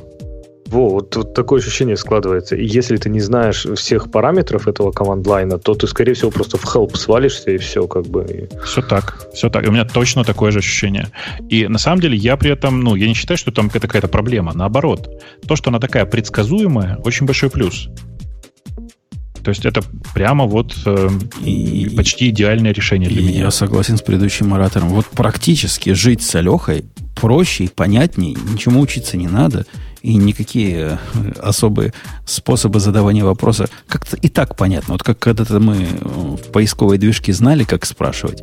Это было знание у нас в крови.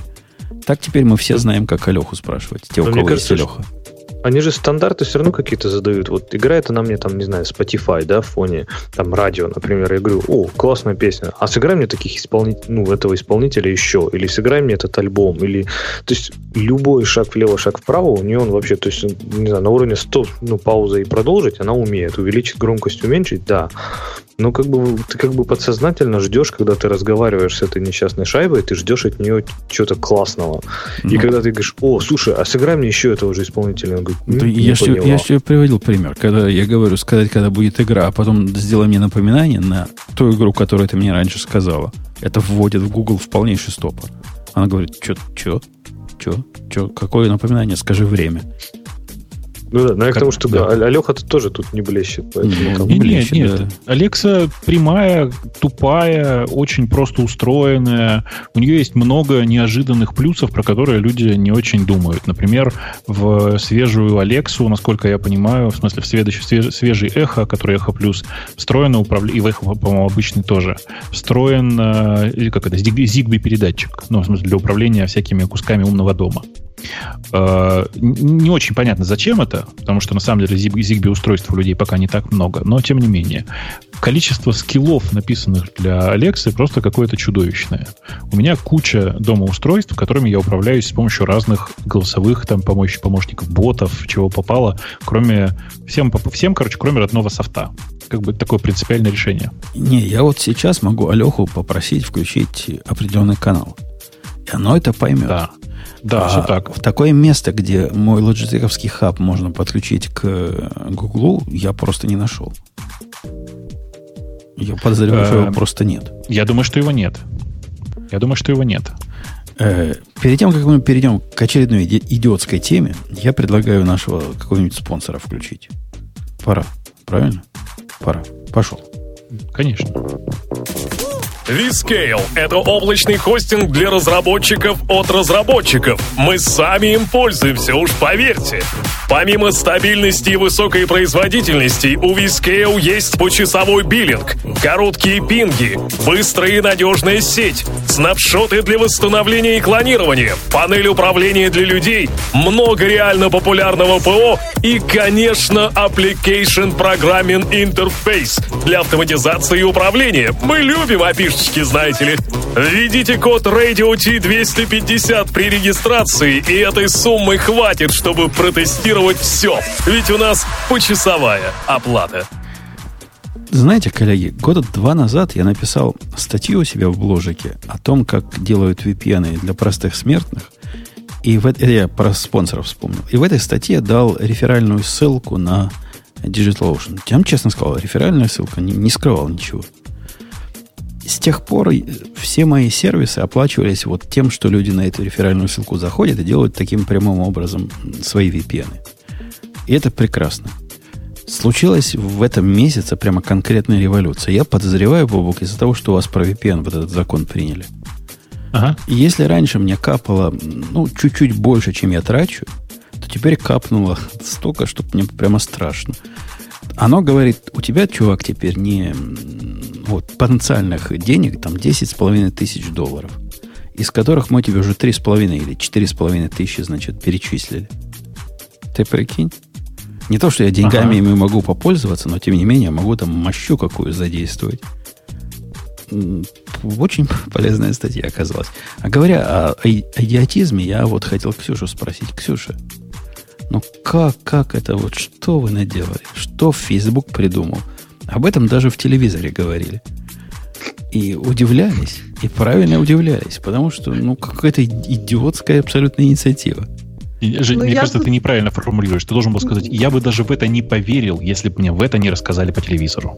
Да, мне про это рассказали в телевизоре, на Fox News слышал, на CNN слышал. И, наверное, даже если бы я слушал CNBC, и там бы услышал бы. Ну, у меня, как я уже сказала, есть немножко неожиданное мнение на этот вопрос, и я бы тут поговорила про две статьи, которые у нас есть.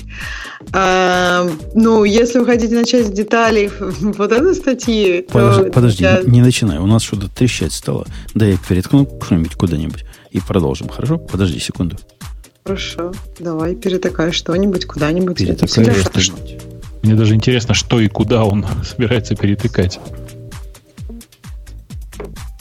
Но мне кажется, это всегда Чё? хорошо, когда что-нибудь и куда-нибудь. Ты знаешь, ну не всегда, не всем нравится. Нет? Мне не кажется, всем нравится. Мне кажется, не всем нравится. Переткнул. А ты можешь, Ксюш, пока рассказать, что, собственно, было сделано? -то? Потому что я вот, например, не понимаю, в чем тут идиотик solution. Так а я тоже не понимаю, поэтому кто-то другой должен рассказывать. Что, я, раска- я расскажу, да. в чем идиотизм. Идиотизм Давай, в том, да. что он говорит, эта проблема идет о борьбе с ревенж-порном. То бишь, для наших слушателей в, в наивных местах, это когда вы с девушкой встречаетесь, встречаетесь, а потом перестали встречаться, видя мести э, за то, что она вас бросила, или как-то плохо обошлась, или где-то чего-то про вас, или поменяла статус теперь не в отношениях. У них же там есть в Фейсбуке статус в отношениях.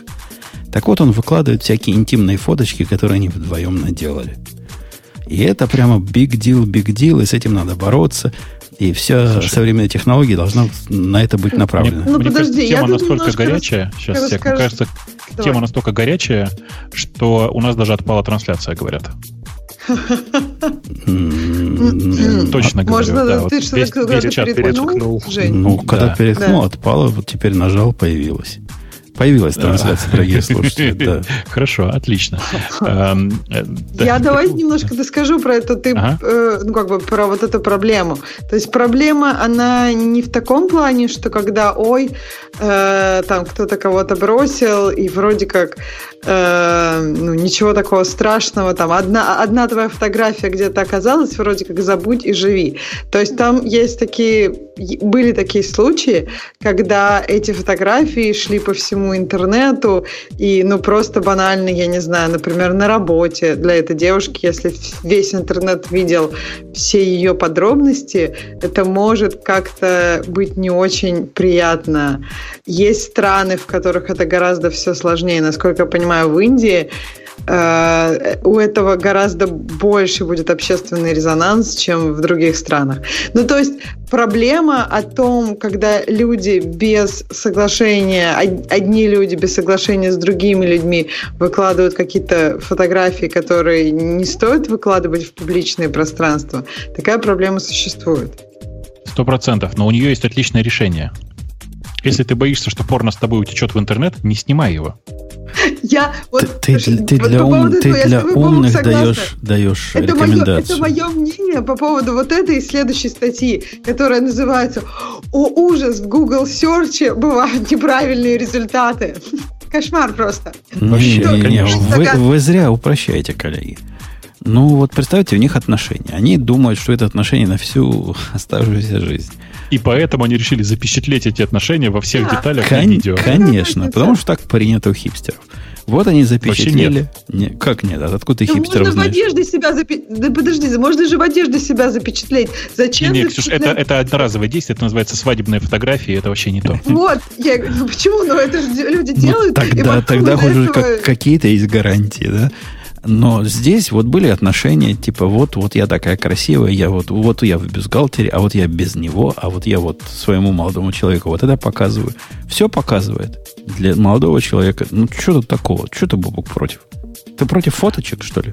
М, Ну, во-первых, я, конечно, против фоточек, потому что 21 век и пора снимать видео. А, Это во-первых. А во-вторых, э, у 3D меня... причем, да, Бобок? Ну, 3D, мне кажется, сейчас очень трудоемко производить. Все-таки те единственные камеры, которые я видел, которые уже снимают 3D, они настолько дерьмового качества, что лучше все-таки пока ограничиться 2D. Ну, или в крайнем случае занимать, снимать, знаешь, на 4-5 э, разных телефонов. Вообще пригласить друзей и просто пусть попросить их, пусть снимают. Нет, если серьезно говорить, я вообще, правда, не вижу этой проблемы. Мне кажется, эту проблему высосали из пальца. Если ты не хочешь, чтобы твои, твои снимки утекли в интернет, не снимайся. Если ты снимаешься, будь готов к тому, что рано или поздно они утекут в интернет, причем не обязательно с- с- по злому умыслу. Бывает, что просто по недомыслию. Э, Бывает, что просто кто-нибудь там типа неаккуратно обошелся и там... Вот, давайте самый банальный пример. Потерял телефон, на котором была запись. Другой чувак его нашел и сразу выложил в сеть. Все, никаких А проблем. телефон не заблокирован ничем? Многие такие есть. Многие такие есть.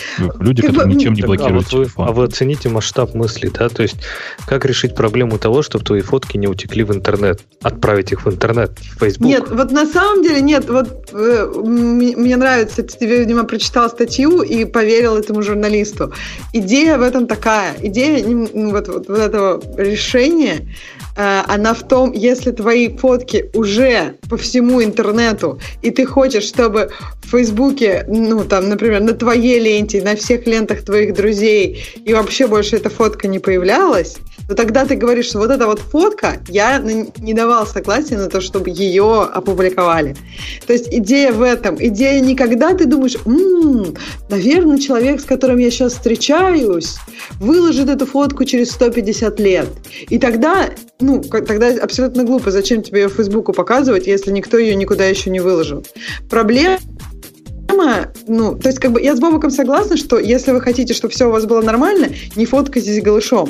Но проблема, которую... Не, не, фоткайтесь, которая- просто не бойтесь, что это потом в интернет. попадет. Господи, ну что, это что да, такого, но все просто, увидят. понимаешь, Бобок, э, как бы, э, если бы большие компании типа Гугла и Фейсбука могли бы так и сказать, э, ну, вы сами не очень хорошие люди, они бы, наверное, сказали. Но получается, что проблема в том, что люди фотографируются голышом, а потом считают, что там Гуглы, Фейсбуки и все остальные виноваты, что их фотография везде. И как бы, ну, то есть эти люди обычно в этот момент, когда уже там это по всему Гуглу и Фейсбуку, они хотят просто, чтобы эту фотку сняли, потому что они не давали разрешения, они, например, уже идут в суд и так далее. Ну, то есть хочется какой-то другой, более скорый вариант того, чтобы эту фотографию могли снять, и все, например, новые работодатели этого человека не видели ее. То есть вот, вот это, это решение, оно было задизайнено под такую ситуацию, когда фотография уже стала доступна всем публично. Не-не, в смысле, я, я же не без, без претензий. Решение понятно, зачем сделано, оно, э, как бы это сказать, для прикрытия задницы существует. Причем задницы, произошедшие в жизни у человека, когда он уже просто, ему уже некуда деваться. А, при этом, конечно, я считаю, что это просто, ну, ерунда какая-то. Если вы э, уж так получилось, снимаете home porn, ну, не надо стесняться реально того, что оно куда-то утекло. Э, единственное, что вам нужно сделать, это четко разделить, что это ваша домашняя личная жизнь, не имеющая отношения к вашим э, рабочим делам. Чтобы твои ну, в работодатели Индии, не например, по этому поводу. Ага. Там просто с девушкой этой никто больше вообще ну, никогда, никуда, и она будет Да кто тебе это сказал? публично. Ну, нет. Ну, это нет, ну, неправда, это- конечно. это- Есть огромное количество молодых людей, которые к ней, за ней в очередь выстроятся, если она ничего хотя бы выглядит. Потому что, господи, какая же смелая, надо же, вот это да. Это миф же такой, понимаешь? Там действительно это сильно Бобок, а порицается. ты много разговаривал с, норм- ну, с индусами? Как- Вот настоящие, Нет, ну, не обычные очень, не индусы, очень, не очень много. они нет, прям не очень много. рассказывают, особенно с девушками, они прям рассказывают, что там эта ситуация, ну, сурова. То есть, если ты живешь в каком-то большом городе, и у тебя, да, все знакомые айтишники, и ты решаешь больше никогда не общаться со своими родителями просто потому что никогда, да, то твой вариант подойдет. А если ты хочешь хоть как-то быть в комьюнити, у тебя есть родители, которые, ну, ну, то есть это, это все намного сложнее, чем Не, это- в я на стране 100% с собой стран. согласен. В смысле, я к тому, что это же, это же твой выбор. Сниматься или Да. нет, это твой выбор. Если ты принимаешь выбор сниматься, то дальше ты принимаешь на себя все... Ну, знаешь, как это? э, Соглашаясь, Это э, нажимая «да» с пользовательским соглашением, Мгм. ты принимаешь на себя следующее обязательство. Вот тут такая же фигня. Э, Ты принимаешь на себя эту ответственность. Но вообще это довольно странно, эм, э, если у тебя при наличии таких съемок есть проблемы с родителями. Если ты не в состоянии родителям объяснить, зачем ты это делала, ну, э, я не знаю, ну, может быть, не стоило снимать. Не, ну Не, согласитесь, я ре- реш- представляю. решение, представленное Фейсбуком, по-моему, хуже. Это лекарство, которое хуже болезни. Мне кажется, ты неправильно прочитал, как, он, как это лекарство работает. Как работает? Ты мне тоже присылаешь... Статья говорит так. Если ты хочешь предохраниться от публикации определенных фоток, ты должен определенные фотки э, запустить в определенное место. Понятно, не в публичное. Подожди, вот эта статья журналиста, и вот там у нас много таких статей сегодня прекрасных, где люди просто пишут, ну, я не знаю, мне кажется, надо журналистику просто взять и запретить. И По- тогда, Погоди, погоди. ну, Чтоб- чтобы фотки можно было отфильтровать, ну ты же как человек вот, ну, обычный. Ты же не можешь сам сделать э, цифровую подпись своей фотографии. Ты должен запостить фоточку. А как еще ее можно? Как еще можно пометить фотку, как такую, которую не выкладывать, если вдруг она появится? Что Ну, тут не мне так? кажется, это, это сделано не для... Не, э, ну, понимаешь, как, э, люди очень редко думают о том, что, э, ну, как бы, о предотвращении каких-то дел. Ну, Ну, ну вот подумала, подумала девушка, покупают? развелась с чуваком, он говорит, сейчас я выложу вот, вот ту самую фотку. Ей предлагают реальный способ решения проблемы. Отдай-ка нам ты эту фоточку сама, а мы на нее посмотрим глазами. Потому что надо проверить, не фигню ли ты нам прислала какую-то. Вдруг Ну это да, она фотография может Трампа. прислать она может прислать, да, фотографию Трампа или котиков. И больше в Фейсбуке никогда не будет котиков. Конечно. Это же будет трагедия. Конечно. Поэтому человек глазами посмотрит. Если там, значит, хотя зачем человеку смотреть?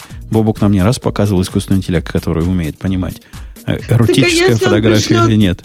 Например, не, не, не, свое лицо там или еще что-нибудь, Это- а фотографию там- голого Трампа. там не про И в лицо. интернетах больше не будет голого Трампа. Может, это и к лучшему.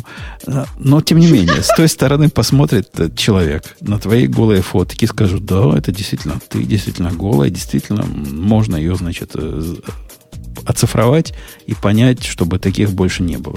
Ну, что не так в статье? Статья про это и говорит. Что ты против статьи? Ну, статья говорит про то, мне кажется, статья э, какие-то...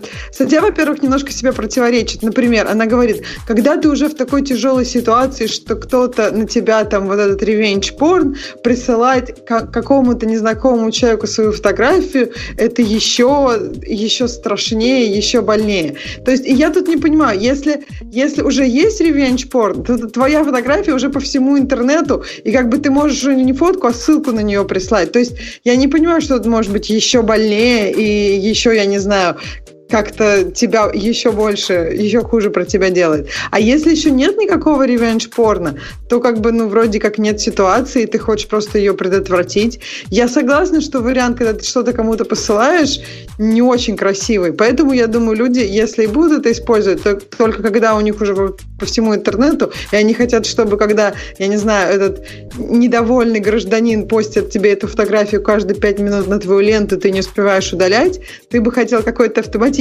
механизм удаления этой фотографии со своей ленты, с ленты, с его ленты, с ленты всех ваших друзей и всех ваших родителей, родственников. Ну, ок. Короче, мне, мне, мне это решение даже не кажется странным. Я просто не могу придумать другого способа, как, эм, ну, типа, как подтвердить, что на этой фотографии реально ты, и что ты действительно хочешь ее убрать. Понимаешь? М. Я знаю один хороший способ, э, как решить эту ситуацию еще красивее. Вот реально, знаю хороший способ. Он выглядит так. Значит, э, ты должен э, полностью раздетым предстать перед камерой, покрутиться несколько раз, записать видео и все это отправить э, мне, я это перешлю в Facebook. Э, в Facebook это все обработают, проанализируют, и потом все фотографии, которые будут находить конкретно твое тело с твоими родинками, там всем таким, они обязательно будут тебе присылать нотификации об этом. Вот зуб даю, присылайте пока видео. Не, вообще это интересная идея. Если все будут, в принципе, оцифрованы с самого начала и до самого конца, то не будет же такой проблемы. Ты понимаешь, насколько это двусмысленно сейчас прозвучало? Да, да, да, я, поняла. Но я имела в виду да. в абсолютно техническом смысле. На сто процентов Да, на сто процентов. Если, э, ну, то есть это, в принципе, как бы будет полезно для многих других вещей, там, для голограмм, например, для еще чего-нибудь. Ну, то есть, но и, и в этом случае можно будет очень, очень легко бороться с такими ситуациями, ситуациями. Банально ты просто говоришь, вот я не хочу, чтобы любое, любое мое изображение без одежды появлялось где-нибудь. А помните, в, этом, в черном зеркале была кру- крутая серия, когда можно было там заблокировать человека, и он тоже, типа, его, его изображение блокировалось вообще везде просто. То есть там можно было сказать, я никогда не хочу видеть там этого человека, и там даже когда ты прям смотришь на него, ну, там они смотрели через какие-то, естественно, э, типа как Google Glass, которые, скажем, преображали реальность, там и можно было прям даже в реальности человека просто никогда не видеть. Ну, и там все фотки с ним, там он убирался с фоток и так далее. По-моему, это Black Christmas, да? Да, а, White Christmas. White Christmas, да. Да, да, да. Ну, в общем, да, идея-то такая же. То есть, да, главное социфровать человека, а потом уже можно решать, показывать кого-то или человеку самому там, решать, что там никогда в, не в показывать. Чате, в чате предлагают снимать порно на пленку. Чуваки, вы знаете, э, сейчас проявлять пленку самому очень геморройно. А, но дальше вы понимаете, да, вы даете эту пленку на проявку, что происходит дальше, вы, в общем, не очень знаете. А я на самом деле знаю, поэтому и опасаюсь. А вот еще одна тема следующая, которую Бобук знает. Я специально для тебя ее добавил. Странно, что ты у себя в канале ее не опубликовал. А я что-то на этой неделе плохо себя вел. Как ты там мышей не ловил? Потому что твоя тема. У компании, которая продает сексуальные игрушки, был маленький баг. Маленький, mm, маленький баг. Это 150-я история. Это происходит постоянно.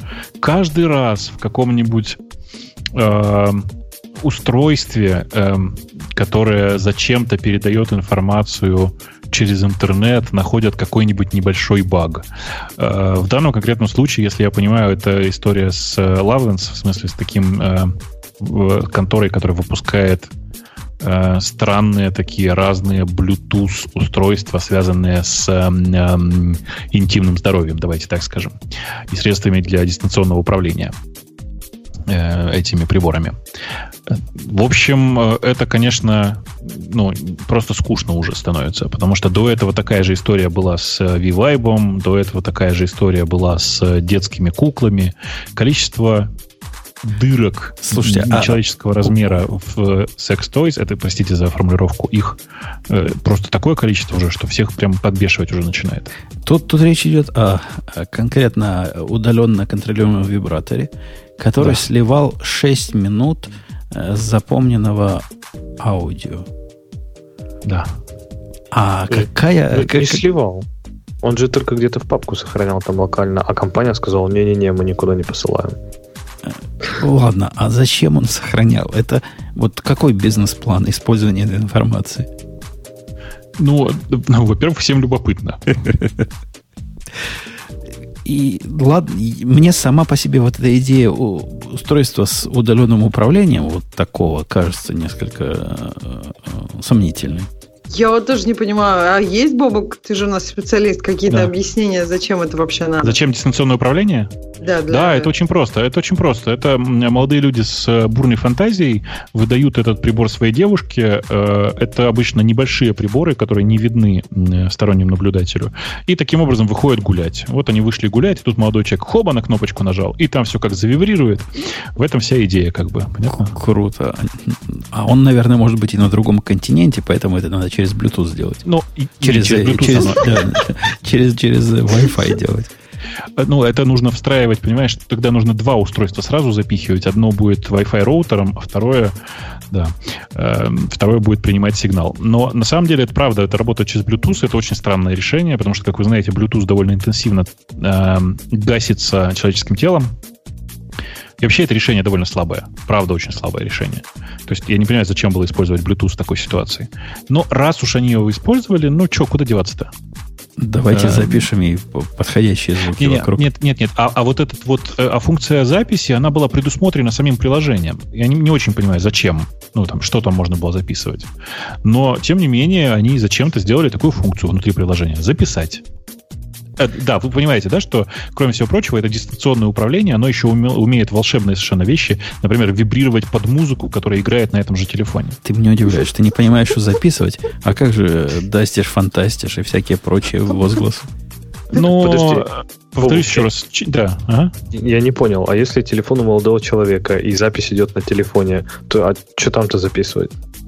Там вот все записывает, я не знаю зачем. Вот это фантастишь и записывать. Ты знаешь, оно там довольно далеко от лица обычно. А, а разговаривают обычно ротом. А если так... громко ротом разговаривать? Может, он так работает, что ты громко так ротом что? разговариваешь? А так он, ну, тогда проще на самом телефоне записывать. А, я-то думал, с телефона записывает, нет? Не, я не понимаю, откуда он записывает. Я не, не разбирался в этой детали, но то, что э, это... Скорее всего, это запись с самого телефона, конечно, а не с устройства. Э, то, что эта запись, тем не менее, осуществляется, ну, что тут такого? Нормально, да. И просто непонятно, зачем записывать аудио. Тоже у всех же разные фетиши. Ну, допустим, ладно. Вот, вот, Ксюш, видишь, это чтобы не было проблем с видео или фотками.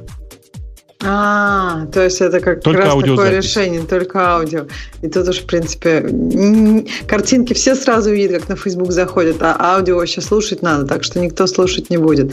Не, вообще это интересная идея. Это перекликается, по-моему, с прошлой темой с, или с темой какого-то из прошлых прошлых подкастов, что Bluetooth стек, в принципе, легко хакается, так что, мне кажется, можно пойти гулять, и не только твой парень будет играться с девайсами. Ну, а, во-первых, что за да. сексизм? Не только твой партнер, Ксюша. А, да. Угу. Потому что, что ты, ты ну хорошо, да, да, да, да, я, я, я, да, все пропустила. Да, ну, в общем, не, мне кажется, это как бы интересный способ разнообразить свою жизнь, если а, на самом деле, все на самом деле, не работает. Если вы читали эту статью, там упоминается предыдущая история с устройством, которое называлось Hash. А, а, и это устройство этой же самой компании, этой же компании, которая выполняла другую функцию. Это, простите, анальная пробка, которая точно так же управлялась по Bluetooth. И как следствие, ну и тоже было э, легко хакабельно. То есть э, там, э, насколько я понимаю, как раз было вот то, о чем вы говорите. В смысле, это устройство, которое по Bluetooth подсоединяется к твоему телефону, но с помощью другого телефона можно было послать сигнал на твой телефон, и все начинало вибрировать. Э, есть, просто люди, наверное, я думаю, что люди, которые выпустили это прекрасное устройство, они начитались истории о том, как э, в заднем проходе некоторых людей находят сами мобильные телефоны и решили, что все-таки нужно какое-то промежуточное решение. Давайте на этой оптимистической ноте вспомним, что у нас еще один спонсор. Этот Бобук тебе, Грей, велел рассказать. Не, неправда. Он, он сказал, велел, велел, чтобы я что-нибудь не то не сказал. Это да почти ну, то же самое. Нет, все, все немножко по-другому. Но, тем не менее, да, у нас есть еще один спонсор. Как-то мы специализируемся в последнее время на спонсорстве и рекламе от э, хостинг-провайдера. В данном случае это Springbox. Э, как-то, по-моему, Женя не очень хорошо в пред-пред-пред предыдущем выпуске про него сказал. а, у ребят есть несколько обновлений, честно, и эти обновления... Да. Слушай, мне кажется, ты все-таки перегнул палку. Он, наверное, злой был. Нет, я думаю, что ты просто у тебя проблема такая, что ты находишься на территории Соединенных Штатов, где люди деньги не очень считают. Это сейчас шутка была. Так вот, у ребят из Springbox есть важные обновления. Во-первых, у них э, увеличился э, лимит на бэкапы. То есть у них теперь просто есть три бэкапа, которые не, э, не считаются, ну, то есть за которые ты не платишь деньги. Это, на самом деле, довольно удобная история, как вы понимаете, но э, понятно, что здесь можно развивать ее и дальше, и, ну, я не знаю, я не очень люблю бэкапиться на локального хостера. Я обычно, если делаю бэкапы, то предпочитаю делать платные бэкап, бэкапы за большие деньги другому хост, хостинг-провайдеру на всякий случай. Э, справедливости ради, у нашего да. другого хостера э, ни одного бесплатно нет. Да. Я про Digital А сколько Все стоит? Так. Один, пять нет, доллар, да? Доллар в месяц стоит к 5-долларовой балалайке. Да, но и на самом деле я-то сказал, почему начал говорить про то, что я всегда стараюсь бэкапиться на другую э, машину, почему другой хостинг-провайдер. Почему? Потому что обычно бэкапы, которые делают сами хостеры, они очень сложно доступны, и единственное, что ты можешь делать, это откатиться на нужный тебе бэкап. Здесь же все не так, и у тебя есть прямой доступ к, твоей, к созданным твоим бэкапам, которые просто подключаются как диск э, к твоему боксу при желании. И это на самом деле довольно удобно, реально. Ты можешь просто взять и селективно выбрать нужные тебе э, файлы. Э, кроме всего прочего, у ребят появилась странная история с тестированием бокса с, э, в течение 10 минут бесплатно, насколько я понимаю, даже без создания аккаунта. Идея тоже понятная, хотя мне кажется, что они ее довольно быстро закроют, потому что это очень, как бы это сказать, очень подстегивает к тому, чтобы эксплуатировать эту штуку. У них там такая страница, она находится на сайте springbox.ru slash console.html, консоли, в смысле, .html. А, и э, проблема тут для меня, по крайней мере, в том, что при таком тестировании я, например, не очень понимаю смысла в том, чтобы поднимать отдельно VPN. За 10, ну, отдельный бокс с VPN, например, или отдельный бокс с проксей. Потому что за 10 минут, ну, давайте по-честному скажем, за 10 минут любой мой Ansible скрипт э, развернет на этой машине готовый, нормально работающий VPN. Я буду через него через, через целых 10 минут работать. Э, в общем, я думаю, что это, эта фича закроется, хотя она, безусловно, очень полезная. Прям полезная. Нет, у нас есть а, ответ на, твою, на твой наезд. Какой? Потому что у нас есть 15 промокодов, они смогут потестировать сколько нужно. Больше, чем 10. Да, ща, слушай, а давай прямо сразу их вкинем в чат. Вот прям я, все 15. Я, я их вкидываю, все 15, и давай. пусть берут. А, эти 15 промокодов, они на 1000 рублей. О, обычно на 500 были. Тут написано специально, что на 1000 рублей. И это, мне кажется, царский подгон. Э, разбирайте, э, ну, кто успел, тот и съел. А, э, это, кстати... которые на 500, это надо сказать пароль радио минус T. Там, ну, когда да, вас наверное. просят, да, где-то там. Да, логично. Логично. Вообще, я должен сказать, что вот такой царский подгон, он бывает не каждый раз, и такие подгоны, они всегда очень приятные, потому что это еще одна причина слушать нас в прямом эфире. А слушать нас в прямом эфире не только приятно, но и полезно, как вы видите. Окей, окей. Э, ну что, к темам наших слушателей. Я потерял, сколько времени мы говорим, потому что в момент моего перетыкания основной канал перестал записывать, записывает только чуть, бэкап. Чуть меньше двух часов мы говорим. То есть к темам ну, наших слушателей время подошло. Да, подошла. Что, тема про, про порно все закончились, да? Всего а давайте обсудим последнюю тему. Вот, она одна, короткая, и она как раз вот восхвалительная. Вот как мне нравятся ребята с Springbox, которые выделили нам промокоды, вот также мне нравится служба поддержки и вообще поддержка в Logitech. Ты, ты издеваешься. Я... Это, это самый, самый крупный был бурление всего на Reddit за эту неделю. Безусловно. Но согласись, они правильно вышли из ситуации. Да, сначала э. создали проблему, потом ее решили. Да, да, да. Конечно, нет, я, я с тобой согласен, что они ее сначала создали. Но решили они ее правильно. Смотрите, история вот какая. У э, чуваков, у людей, которые купили э, устройство Harmony Link, э, а они довольно давно выпущены, если я правильно помню. Э, Harmony Link довольно старое устройство, э, но тем не года. менее. 11 да, да, года оно, релиз. По, по нынешним временам прямо старое. Но выпускалось оно довольно долго. В смысле, оно выпускалось там года 3 или 4, я уж не очень помню. Э, с тех пор вышла другая, другая совершенно штука, которая выполняет эту же функцию. Она называется Harmony Hub. Э, и, ну, на самом деле, она, она существенно лучше, и если сейчас смотреть на рынке, то она существенно дороже, естественно. Так вот, эм, внутри устройств Harmony Link э, был вшит сертификат а, и этот сертификат, он на самом деле, даже не так, внутри ремоута для Harmony Link был вшит сертификат, который проверял, что ты общаешься именно с Harmony Link, если я правильно помню, правильно, э, как все происходило. А, и этот сертификат, на самом деле, он истек. Он истекает в марте 2018 года, да? Как-то так. Как-то так. И Logitech решил, объявила торжественно всем, что в марте, в марте 16, в 16 марта 2018 года устройства Harmony Link просто прекратят свою работу. Больше того, эм, э, выйдет специальный апдейт для фирмвари, который просто прекращает работу этого устройства. Э, это, конечно, вызвало нереальное совершенно бурление. Нет, нет там, еще, там еще был FAQ. А что делать? А понятно, а что, что делать. Покупайте Harmony Hub. Да-да-да, да, все так. Э, э, и понятно, что это вызвало просто нечеловеческие бурления на Reddit, в логитековском, и огромное количество людей сказали, ах так, так мы, значит, теперь вместо Harmony будем покупать себе другие устройства. И здесь я ржу в голос, потому что на самом деле никаких конкурентов, по-честному, если нет. Э, но это бурление продолжалось почти неделю, по крайней мере, насколько я замечал, заметил. И вот позавчера, что ли, если я правильно помню, Logitech наконец-то это бурление заметила, в смысле э, торжественно сказала, ну ладно, ладно, хорошо, теперь каждый обратившийся, кто э, скажет нам номер своего, у кого зарегистрированный Harmony Link, получит бесплатно Harmony Hub. Э, и э, я не знаю, как в твоей вот области окрестности, а в моей, типа, все крики моментально прекратились, потому что это, знаешь, такой очень жирный хляп, э, очень жирный кляп. Ты кричишь, а, гады, сволочи, отобрали любимую стро... Потому что Harmony Hub, он, ну, как бы довольно крупного размера. Э, я уже просто им написал. Я уже готовлюсь. Я хочу. Ты как? Ты, ты, ты будешь? У тебя есть линк? Нет, у меня хаб всегда был. У меня есть старый линк. Сейчас-то у меня, конечно, хаб, но у меня есть старый линк. Я думаю, что это прекрасный повод этим воспользоваться. Зачем тебе два хаба, дружище? Я кому-нибудь подарю. А, либо донейт, либо уничтожить, либо оставить себе. Понятно, знаем. Вот знаем. оставить себе.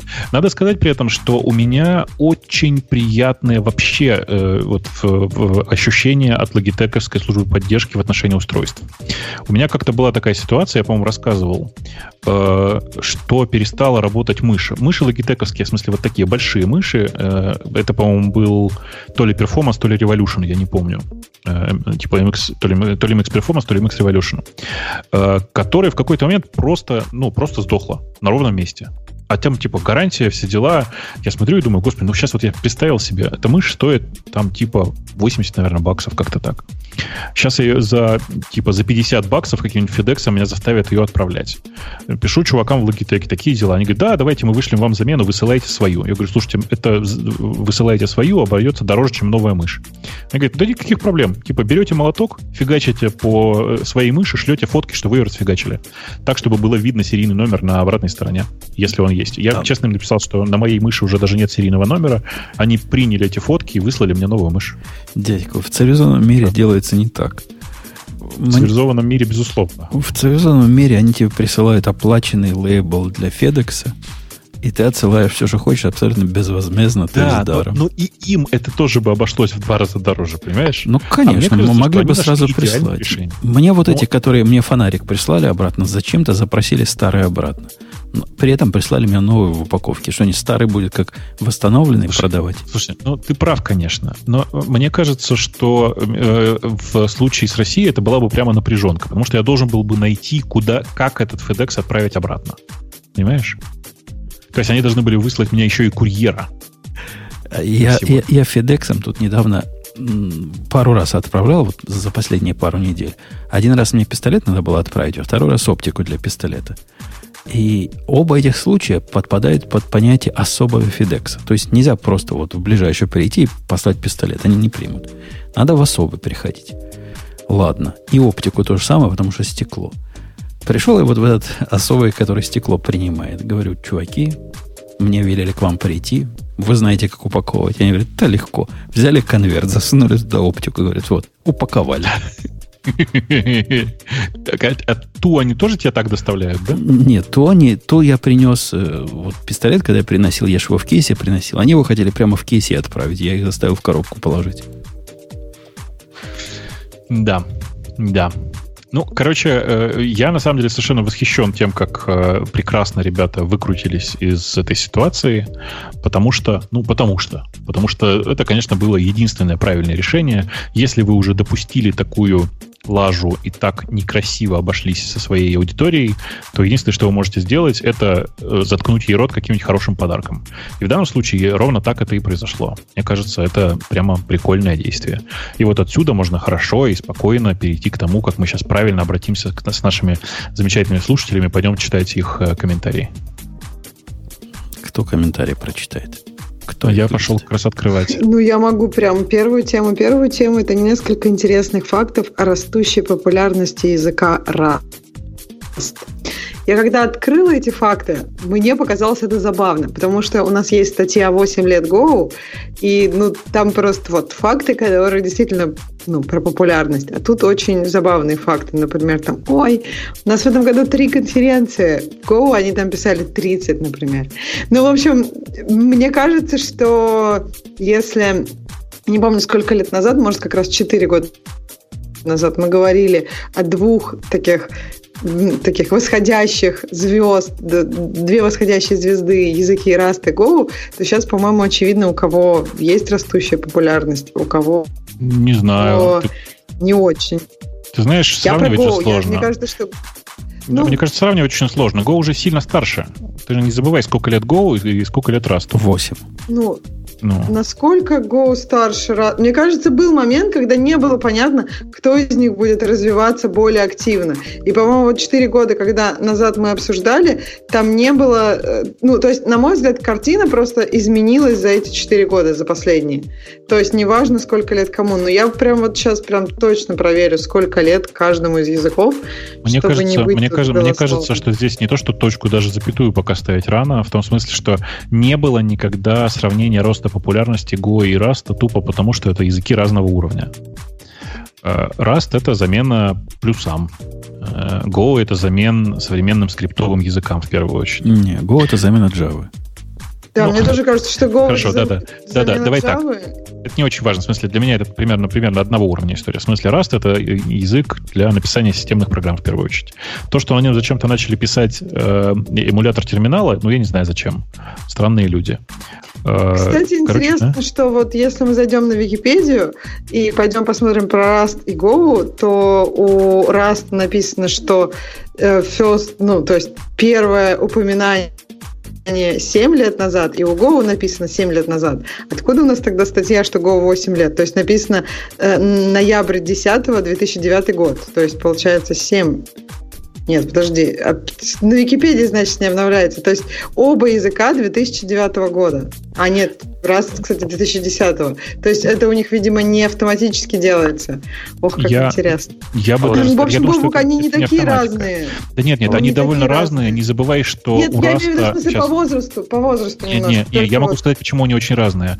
Потому что Rust с самого начала, как только его задумали, его положили на GitHub и начали фига... Ну, там тогда в Меркурий еще, по-моему. Mm-hmm. И, начали, и начали сразу выкладывать.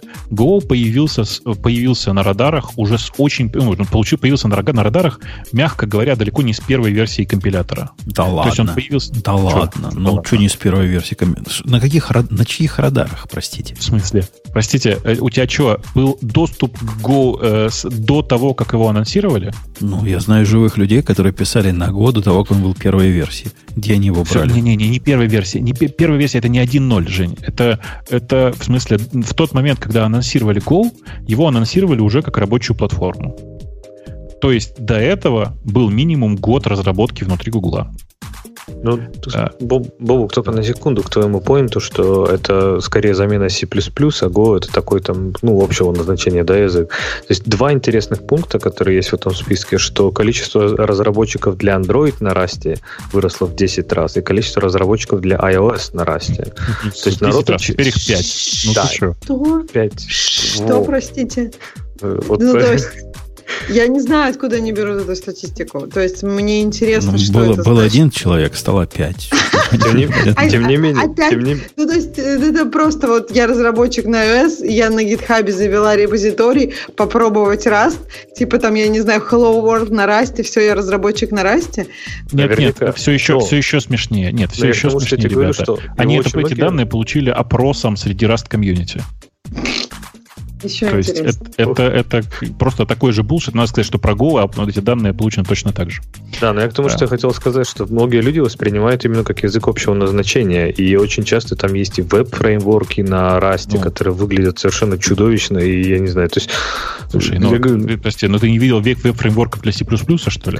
Да, и, понятно. И... Я говорю, что, наверное, ну. если, если брать контекст, что это как конкурент, ну не конкуренция, заместитель C++, то, наверное, все выглядит здорово. Но если смотреть, сравнивать его с Go там, или с Java, то, конечно, там все... все Мне кажется, что просто не надо этого делать. Это специализированный язык, который пушится э, очень небольшим комьюнити людей, э, задача которого не быть языком э, в каждой бочке затычкой, а довольно специфической штукой, вообще у которого задача, на самом деле, по-честному, одна единственная прямо сейчас.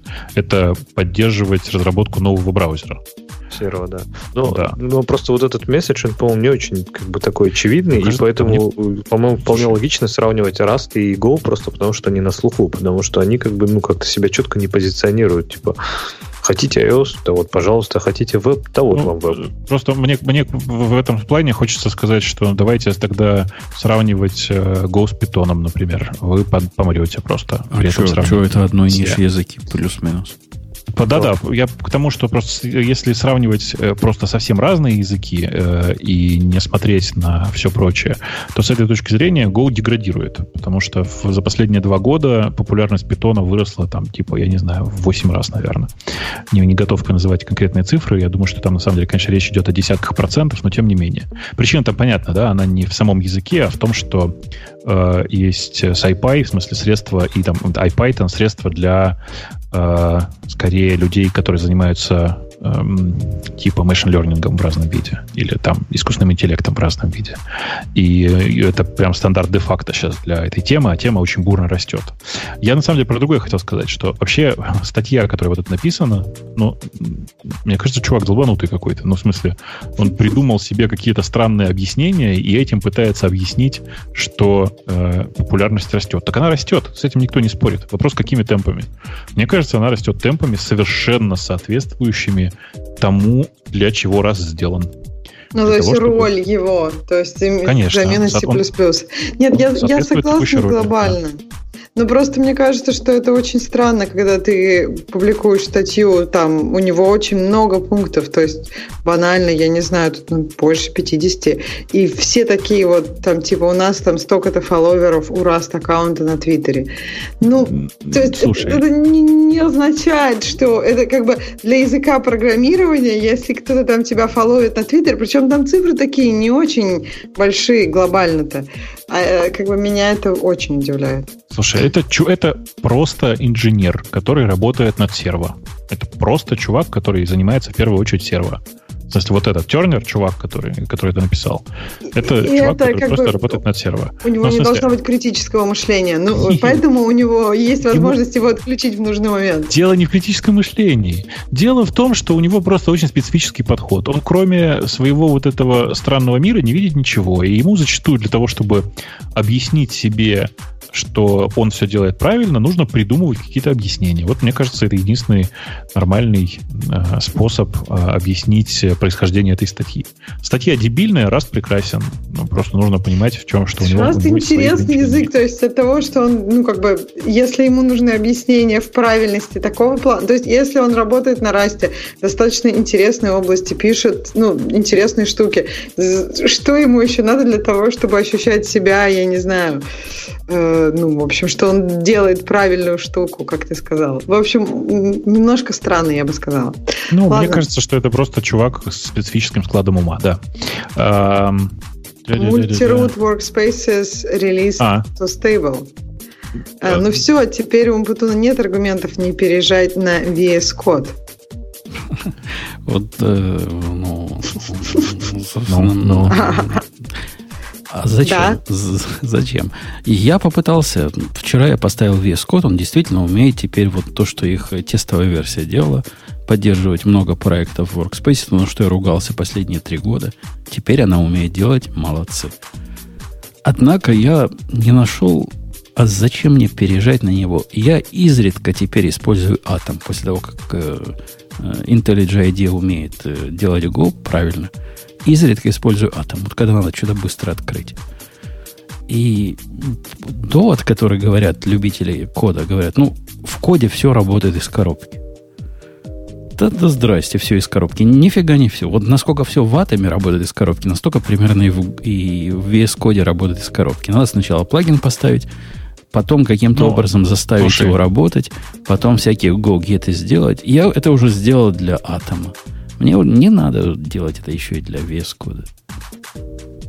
Эм, я даже не знаю. У меня, у меня есть важный аргумент. Я считаю, что в VS Code сильно приятнее редактировать конфиг. Он не запускается, он вообще ничем. Вот я не понимаю, чем он сегодня лучше. Действительно, Atom был пару версий назад. Чем дальше, тем медленнее. По времени сейчас, по-моему, у меня Atom на один и тот же проект запускается быстрее, чем VS Code. Они же там не, переписали. Не, не, не. Не, не, мне кажется, ты сильно преувеличиваешь. А запускается, наверное, да. Но в процессе работы тормоза в атоме по-прежнему чудовищно. Да нет никаких тормозов. Ну, нету. Ну, я, меня, прямо, слушай, ну, я не редактирую многомегабайтные файлы. У меня для этого есть специально стоит э, Sublime. Там я редактирую, мне файл пришел какой-нибудь, надо по нему гриб какой-то сделать хитрый с регекспами. Могу там сделать. Но для редактирования кода, ну, прямо визуально не хуже в атоме у меня. Я не вижу Знаешь, просто ни одной причины, зачем мне выходить из удобных разношенных да тапочек. Тебе не надо никуда выходить. Это же вопрос не про тебя на самом деле. Это там набрасывает кто-то в комментариях. Вопрос на самом деле в том, э, что использовать, когда человеку хочется что-то поменять. На самом деле, ну, ни для кого не секрет, да, что человеку иногда просто хочется поменять свой текущий IDE. Вот у меня для того, чтобы возвращаться домой, всегда Emacs есть. А я из него периодически выхожу, не знаю зачем, просто хочется каких-то странных приключений. И я вот недавно заново попробовал Sublime. Хочу сказать, что Sublime в, Sublime в третьей версии сильно получшел э, во многих своих аспектах. В смысле, я и раньше третьей версии пользовался. Сейчас релиз произошел тогда. Я после релиза еще не сидел на релизной версии совсем. Сейчас попробовал, прямо хорошо. Быстренько, приятно, и тоже все пэкэджи, которые мне, мне нужны, есть, и все такое. А, при этом а, текущий VS Code, мне кажется, очень адекватным решением, сильно более адекватным, чем Atom, во многом потому, что текущие темпы развития VS Code прямо внушают большие надежды. Он существенно быстрее, чем Atom развивается. И умеет много всяких красивых штук. Ну вот про быстро развивается. Мы сколько уже разговариваем по поводу вот этого, о чем мы разговариваем, про мульти-project workspace. Ну, это все-таки нужно очень странным отщепенцам. И... Пишут, синюю иконку вернули, да? Ну да, частично. Вернули. Она такая темная все равно, сильно да. жуткая, но есть. Да, да, да. Что, Ладно, к следующей? Короче, да, э, Mongo 3.6 вроде обсудили. Да, и вновь про кровавый Enterprise. Я не знаю, Бобок, ты можешь к этому что-то добавить? Это, я так понимаю, статья про Яндекс. Э, это статья скорее ушел. про чувака. Да, ну в смысле, что, нет, мне кажется, что все примерно так и есть. Э, у чувака там есть важное уточнение про то, что в разных кусках больших корпораций жизнь устроена по-разному. И куда вы попадете, в общем, от этого все сильно зависит. Но в среднем все, что примерно написано, это, это примерно так. Давайте я просто прям перечислю, что чувак пишет. Адовое обилие встреч. Или адовое, как вам удобнее. Ну, реально, во многих э, подразделениях крупных корпораций пипец просто со встречами. Все происходит неорганизованно, люди кучу времени ждут э, людей, которые опаздывают, потом происходит серия шуток на тему того, что как вы опоздали или еще что-нибудь. А главное, что эта встреча ни к чему не приводит, никаких action points по результатам. Так действительно бывает в больших компаниях. Адовое обилие, обилие Legacy. Я бы сказал, что это наименее правдивый э, пункт, потому что количество Legacy максимально... Про Яндекс зависит. или вообще про все Вообще компании? про все. Про количество в, в корпорации сильно зависит от того куска корпорации, в который ты попал. Mm, ну это да, но обилие встреч тоже зависит сильно от куска корпорации. Да, да, ну просто вот обилие легаси, да, да, обилие легаси просто максимально зависит от того, в какой кусок ты попал. Ну ты да, если ты попал в новый да. проект, и там не да. может быть легаси, правильно? Да, все так.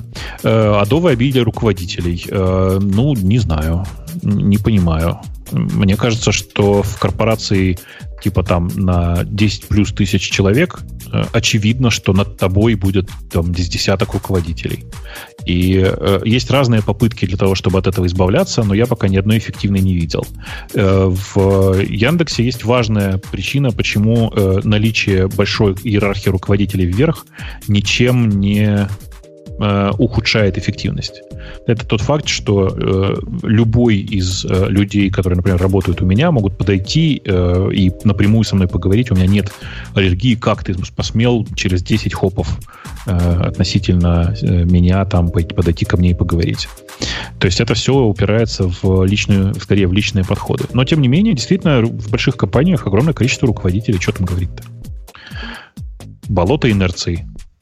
Э, я бы так не сказал. Хотя, ну вот, типа, ну да. Э, подход, ну, чувак говорит вот что, что в корпорациях огромная инерция, корпорации теряют свою гибкость, которая была в молодости, а она, вся гибкость выделяется на передовые экспериментальные подразделения. Ну, у меня мораль простая. Переходите в экспериментальные подразделения. Да, если, могу, вы, да. если вы хотите, чтобы все менялось каждый день, да. каждую секунду, что не всегда тоже может быть идеальным опытом работы, то да, переходите туда просто, где интересно. Мне кажется, кстати, многие из этих пунктов, они про то, что э, как бы ищите, если вы хотите работать в большой корпорации по каким-то причинам, ищите просто место, где вы будете эффективным, где то, как работает корпорация, оно как бы ну, синхронизировано с то, как вам бы хотелось работать. Да-да, я целиком поддерживаю. Вообще работа в корпорации очень сильно похожа на секс. В смысле, там самое главное location, location, location, как известно. Эм, эм, очень важно, в каком конкретном месте ты сейчас прямо находишься. И, повторюсь еще раз, я ну, считаю, что вообще э, проблема проблемы, которые сейчас перечисля... которые здесь перечисляются, это проблемы слабых духов. В том смысле, что если тебе не нравится, ну просто переходи в другое подразделение или в другую компанию. Тоже мне проблема-то. Да, большой, но замкнутый мир велосипедов. Это правда. В каждой корпорации есть свой стек технологий, который активно навязывается, я бы так сказал. Э, и, ну, иногда это хорошо, иногда это плохо. Чего, ничего не поделаешь. Я бы тут сказала, что мне кажется, что он навязывается не просто потому, что кто-то вас лично ненавидит и, и хочет, чтобы вы использовали вот этот конкретный велосипед. Обычно просто для компании переезд с этого конкретного велосипеда, даже, например, ну, обычно в идеальном случае этот конкретный велосипед классно работает для этой компании, потому что он был задизайнен и сделан именно для этой компании. Но даже если в каком-то случае это не так, стоимость переезда на другой не велосипед может быть слишком дорога для этой компании. Поэтому, ну то есть тут вопрос в том, что если вы видите, что есть какая-то другая адекватная альтернатива и готовы работать над этой идеей, мне кажется, в большинстве больших компаний э, люди будут открыты к вашим предложениям. Просто обычно люди в этом случае что говорят? Они просто, ну, я не знаю, всем недовольны. Они предлагают какие-то конкретные решения, как можно, например, сделать меньше велосипедов или вот убрать этот конкретный. Короче, ну да, так и есть. И последний пункт, который там есть, чувак, чувак, чувак жалуется на то, что ему далеко от причастности. В том смысле, что э, ты находишься слишком далеко то, то, что тот код, который ты пишешь, практически никак не влияет на людей вокруг, и как следствие, ну и там на эффективность бизнеса, на все такое. И поэтому тебе кажется, что ты ничего не делаешь, а просто перерабатываешь э, тикеты в код.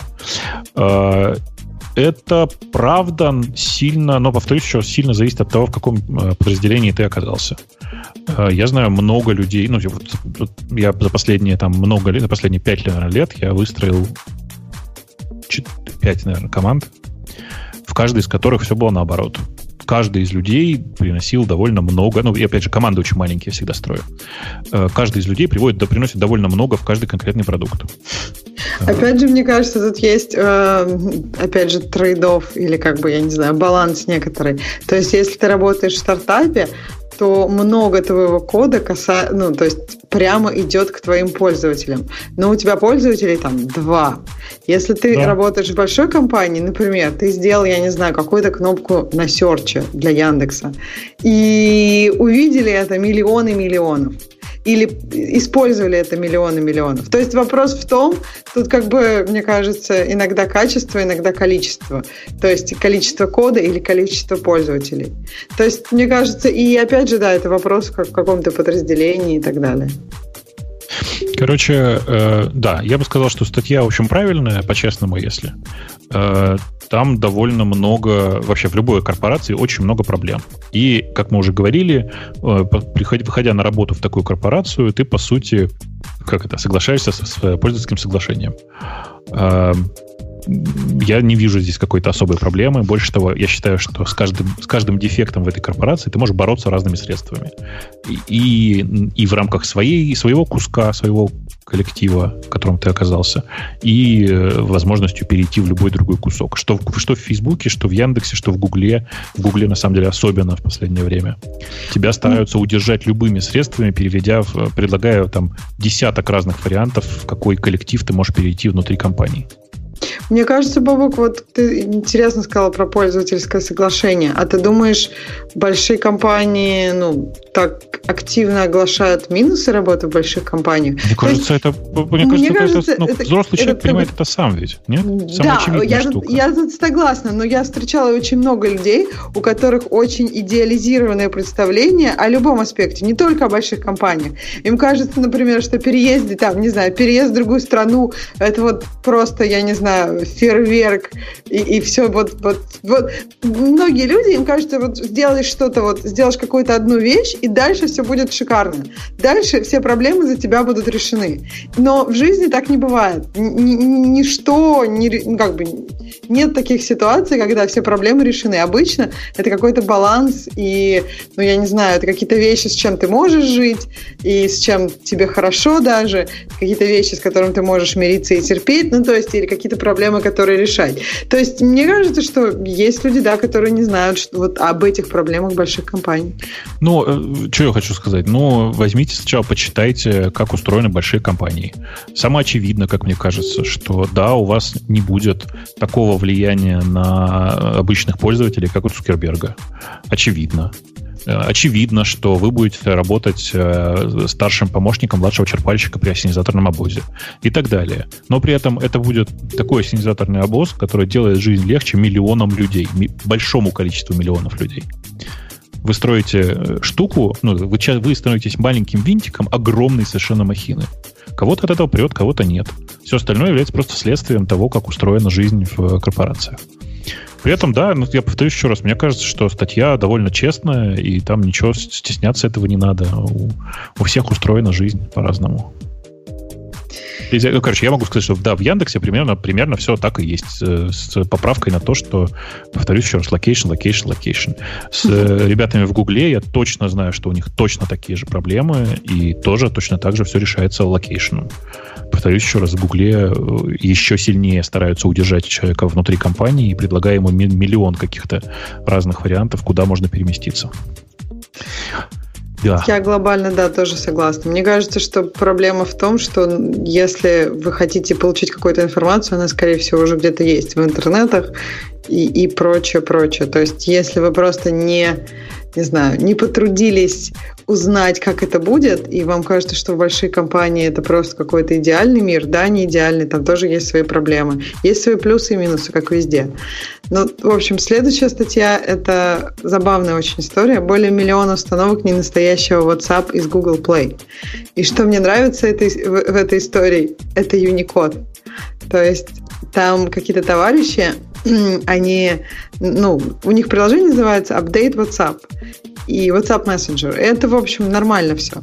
Но интересно то, что они себя назвали абсолютно так же, то есть имя девелопера выглядит абсолютно так же, э, как настоящее имя девелопера. То есть это WhatsApp, пробел, incorpora... inc. Точка. Да. И вот этот пробел у товарищей, которые не настоящие, он просто выглядит как, ну, то есть это юникодный пробел, но который, э, настоящие символы которого другие. И поэтому это прошло, и все как бы вроде как нормально. Я знаю, что в Гугле, для Google Play есть очень разухабистая система, автоматического отлова таких вещей. Ну и, видимо, они не отлавливали э, пробелы, ну то есть символы, которые выглядят одинаково, но юникодно разные. То есть я, я думаю, что... Ну то есть они достаточно быстро починили, правда, после статьи на Reddit уже. Но да, история забавная. История забавная тем, что иногда не стоит верить своим глазам. Не-не, я сейчас, э, да, важный момент. Ты говоришь, быстро починили, на самом деле это не так. Напомню, более миллиона пользователей скачали ну, вот эту фейковую версию. И ну, вы понимаете, и вы понимаете, что они ведь пытались ей авторизоваться, они дали ей доступ ко всему тому, что, да, что э, запрашивает WhatsApp и так далее. То есть ну, Бобок, прямо... ты же знаешь, где очень используется активно WhatsApp. Что такое миллион для Индии? Не очень. Мне- ну, то есть я сейчас немножко как бы утрирую, Да. но я имею в виду, что да, это, это серьезная проблема, а, но как бы, да, мне кажется, что у Гугла просто очень много работы еще в будущем по поводу таких, таких вот, Да, чтобы да. отлавливать такие проблемы.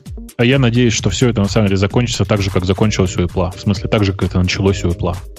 Что там, там будет премодерация, а не постмодерация. Потому что это, конечно, жесть какая-то. Мне, знаешь, еще кажется, у Apple, хотя не знаю, то есть у Apple од- один из моментов, которые как бы починили это, э, я, кстати, не знаю, наверное, интересно, как тут это играло роль или нет. У Apple в какой-то момент можно было поменять какие-то вещи уже после того, как тебя заапрувили.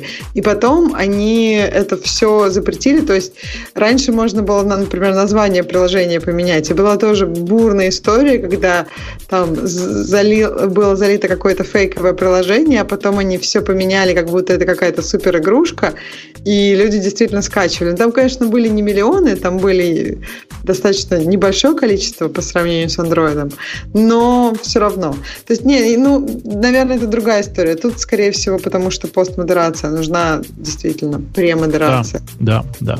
А еще, чуваки, я вам скажу, что на самом деле, если вы хотите, дорогие, если вы нас совершенно случайно слушаете, авторы этой прекрасной, этого прекрасного в кавычках апдейта для WhatsApp, сейчас дарю вам свежую идею.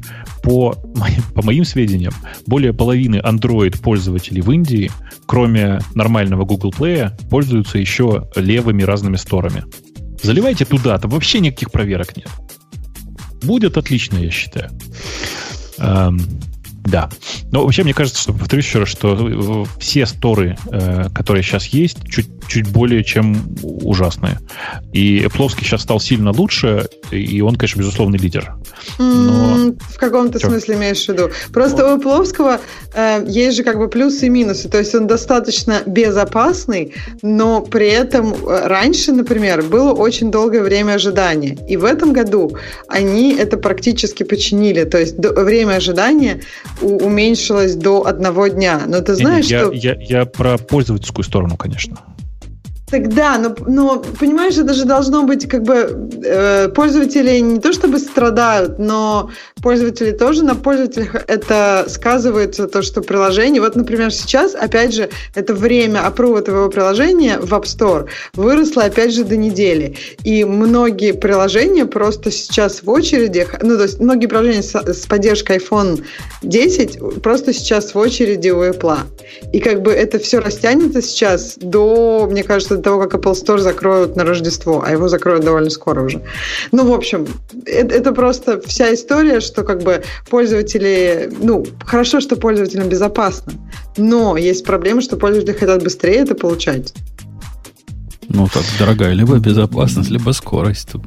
Быстрота нужна при ловле блох, говорил классик. Ну, а вот ты, а, у тебя еще нет десятки. На самом деле это довольно, ну, не то чтобы неприятно, но гораздо приятнее смотреть на приложения, которые уже адаптированы для десятки. Например, все гугловые не адаптированы. Когда я открываю Google Maps, у меня как- как-то вот такой диссонанс. Почему эти черные полоски везде? И как бы вот, ну, я не знаю, было бы красиво, если бы карты там еще так выше были. Причем я, Больше. я, я, я при этом уверен, что у Гугла, у гугловских разработчиков у одних из первых появилась возможность съездить в Apple и там адаптировать свои приложения. Там же такой процесс, вы знаете, да, что Apple никому на руки этих телефонов не выдавала, но ты мог э, заказать сессию для адаптации своего приложения в Apple и поехать туда, и прямо там в офисе все это адаптировать у них. Закрытая белая комната. Да, Да, да, да, да. да. Нет, это понятно, да. Просто и несмотря на это, э, как-то глаза, ну не то чтобы вытекают, но так э, ощущение прекрасного немножечко страдает, когда ты, когда ты переключаешься между адаптированными и неадаптированными приложениями. Э, Давайте двигаться, наверное, к завершению. Он, там есть одна у нас классная ссылка в, э, в комментариях, которую я как-то пропустил, э, и я вам хочу про нее рассказать. Я не знаю, откуда этот чувак взялся. Э, wordbrain.io — это такой эм, экстеншн к браузеру, который экстрактит текст из каждой страницы, которую ты посещаешь, и потом позволяет искать, потому что ты, потому что ты когда-то посещал. Ну, типа, я точно помню, что на этой странице было написано слово э, верблюд, и страницу эту я посещал пару дней назад. И по такому запросу она прямо показывает тебе, вот это та страница, которую ты посещал и которую, про которую ты, скорее всего, вспомнил. Таких экстеншенов было несколько. Один из самых лучших в, этой, э, в этом разделе был Archify. Это такой тоже экстеншн, написанный ребятами в Берлине. Вот кто пишет, что полно таких было, вы меня не обманываете. Таких было два или три всего. Э, самый лучший был Archify. К сожалению, Archify закрылся 4 года назад. Да-да. Э, и, э, к сожалению, закрылся прям с концами. И что-то меня мне подсказывает, что чувак, который э, написал этот, этот самый webbrain.io, он его знает. Потому что на самом деле это все происходит внутри одной маленькой, малюсенькой берлинской экосистемы стартапов. Э, Archify тоже был из Берлина, и эти ребята тоже из Берлина. Э, чувак, который это делает, или чуваки, я не знаю. Но, тем не менее, идея мне очень нравится. Я большой фанат. Оно прямо прямо хорошо работает. Тут есть э, важный момент. Просто тут самый частый вопрос, который задают, э, это типа, что это я буду данные о посещении всех страниц отправлять куда-то на чей-то сервер. Вы не поверите, этот экстеншн работает локально. Э, и это прямо, ну, типа новая жизнь какая-то. Он пока... У, у него там какой-нибудь SQLite, что ли, запускается локально, или текстовый файлик. Как это локально? Он, по-моему, использует, как он назывался-то? Э, я все время забываю. Короче, э, был давно такой полнотекстовый поиск, написанный на JavaScript, Vemex, Memex. Скажите мне кто-нибудь в чате, если кто-то помнит. А, и, собственно, это, он э, пользуется наработками вот этой самой полнотекстовой поисковой системы, которая была когда-то написана. Там внутри, по-моему, даже не SQLite, если я правильно помню. То есть там прям что-то написанное свое. Вот. Э, короче, это прямо хорошо. Я, в смысле, я с удовольствием пойду, поставлю его, им какое-то время попользуюсь. Там есть, очеви- очевидно, есть довольно много проблем. Я прямо уверен в этом.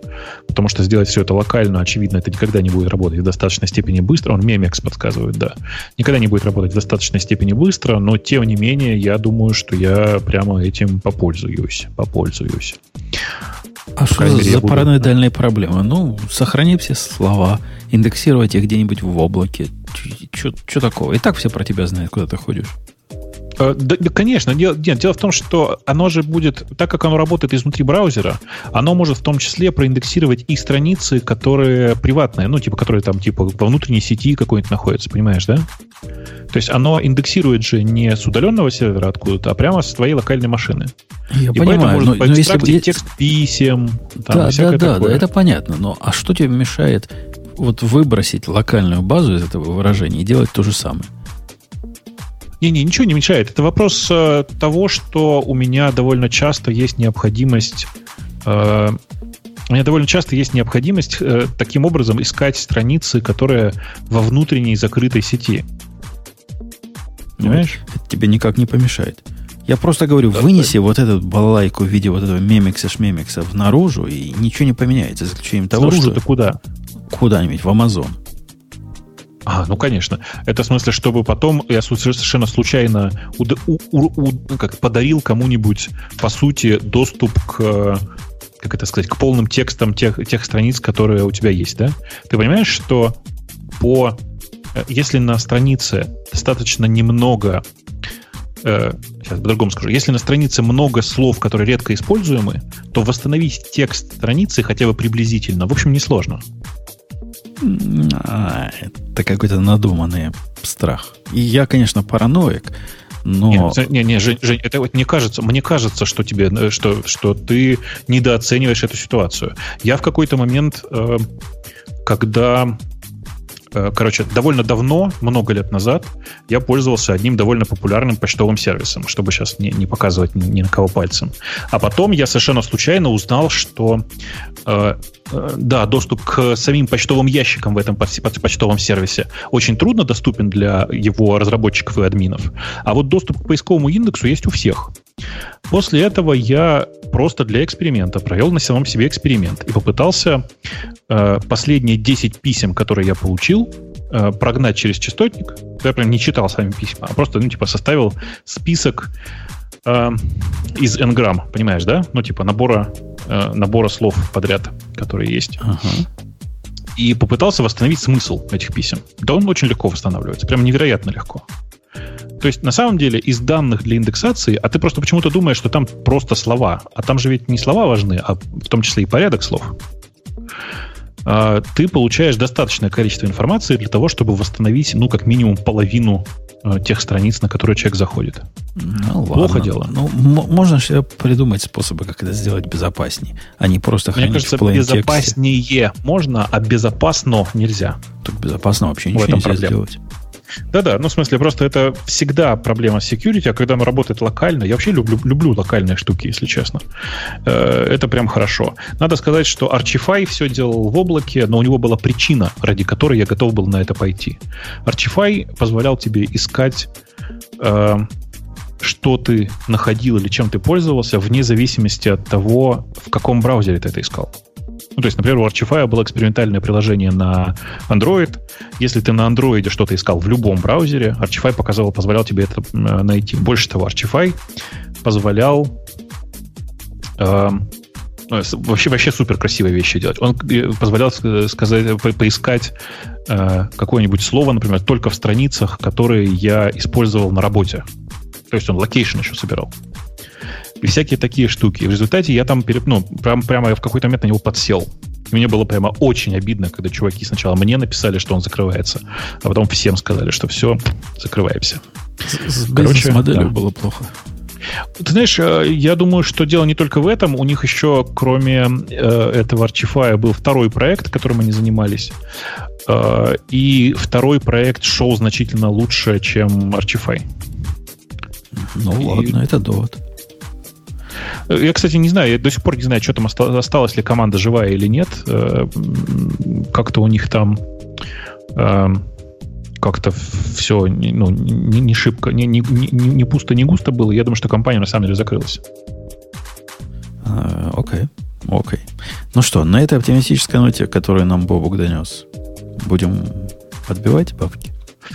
Ну, давайте прощаться. Ну, давайте. Печалька.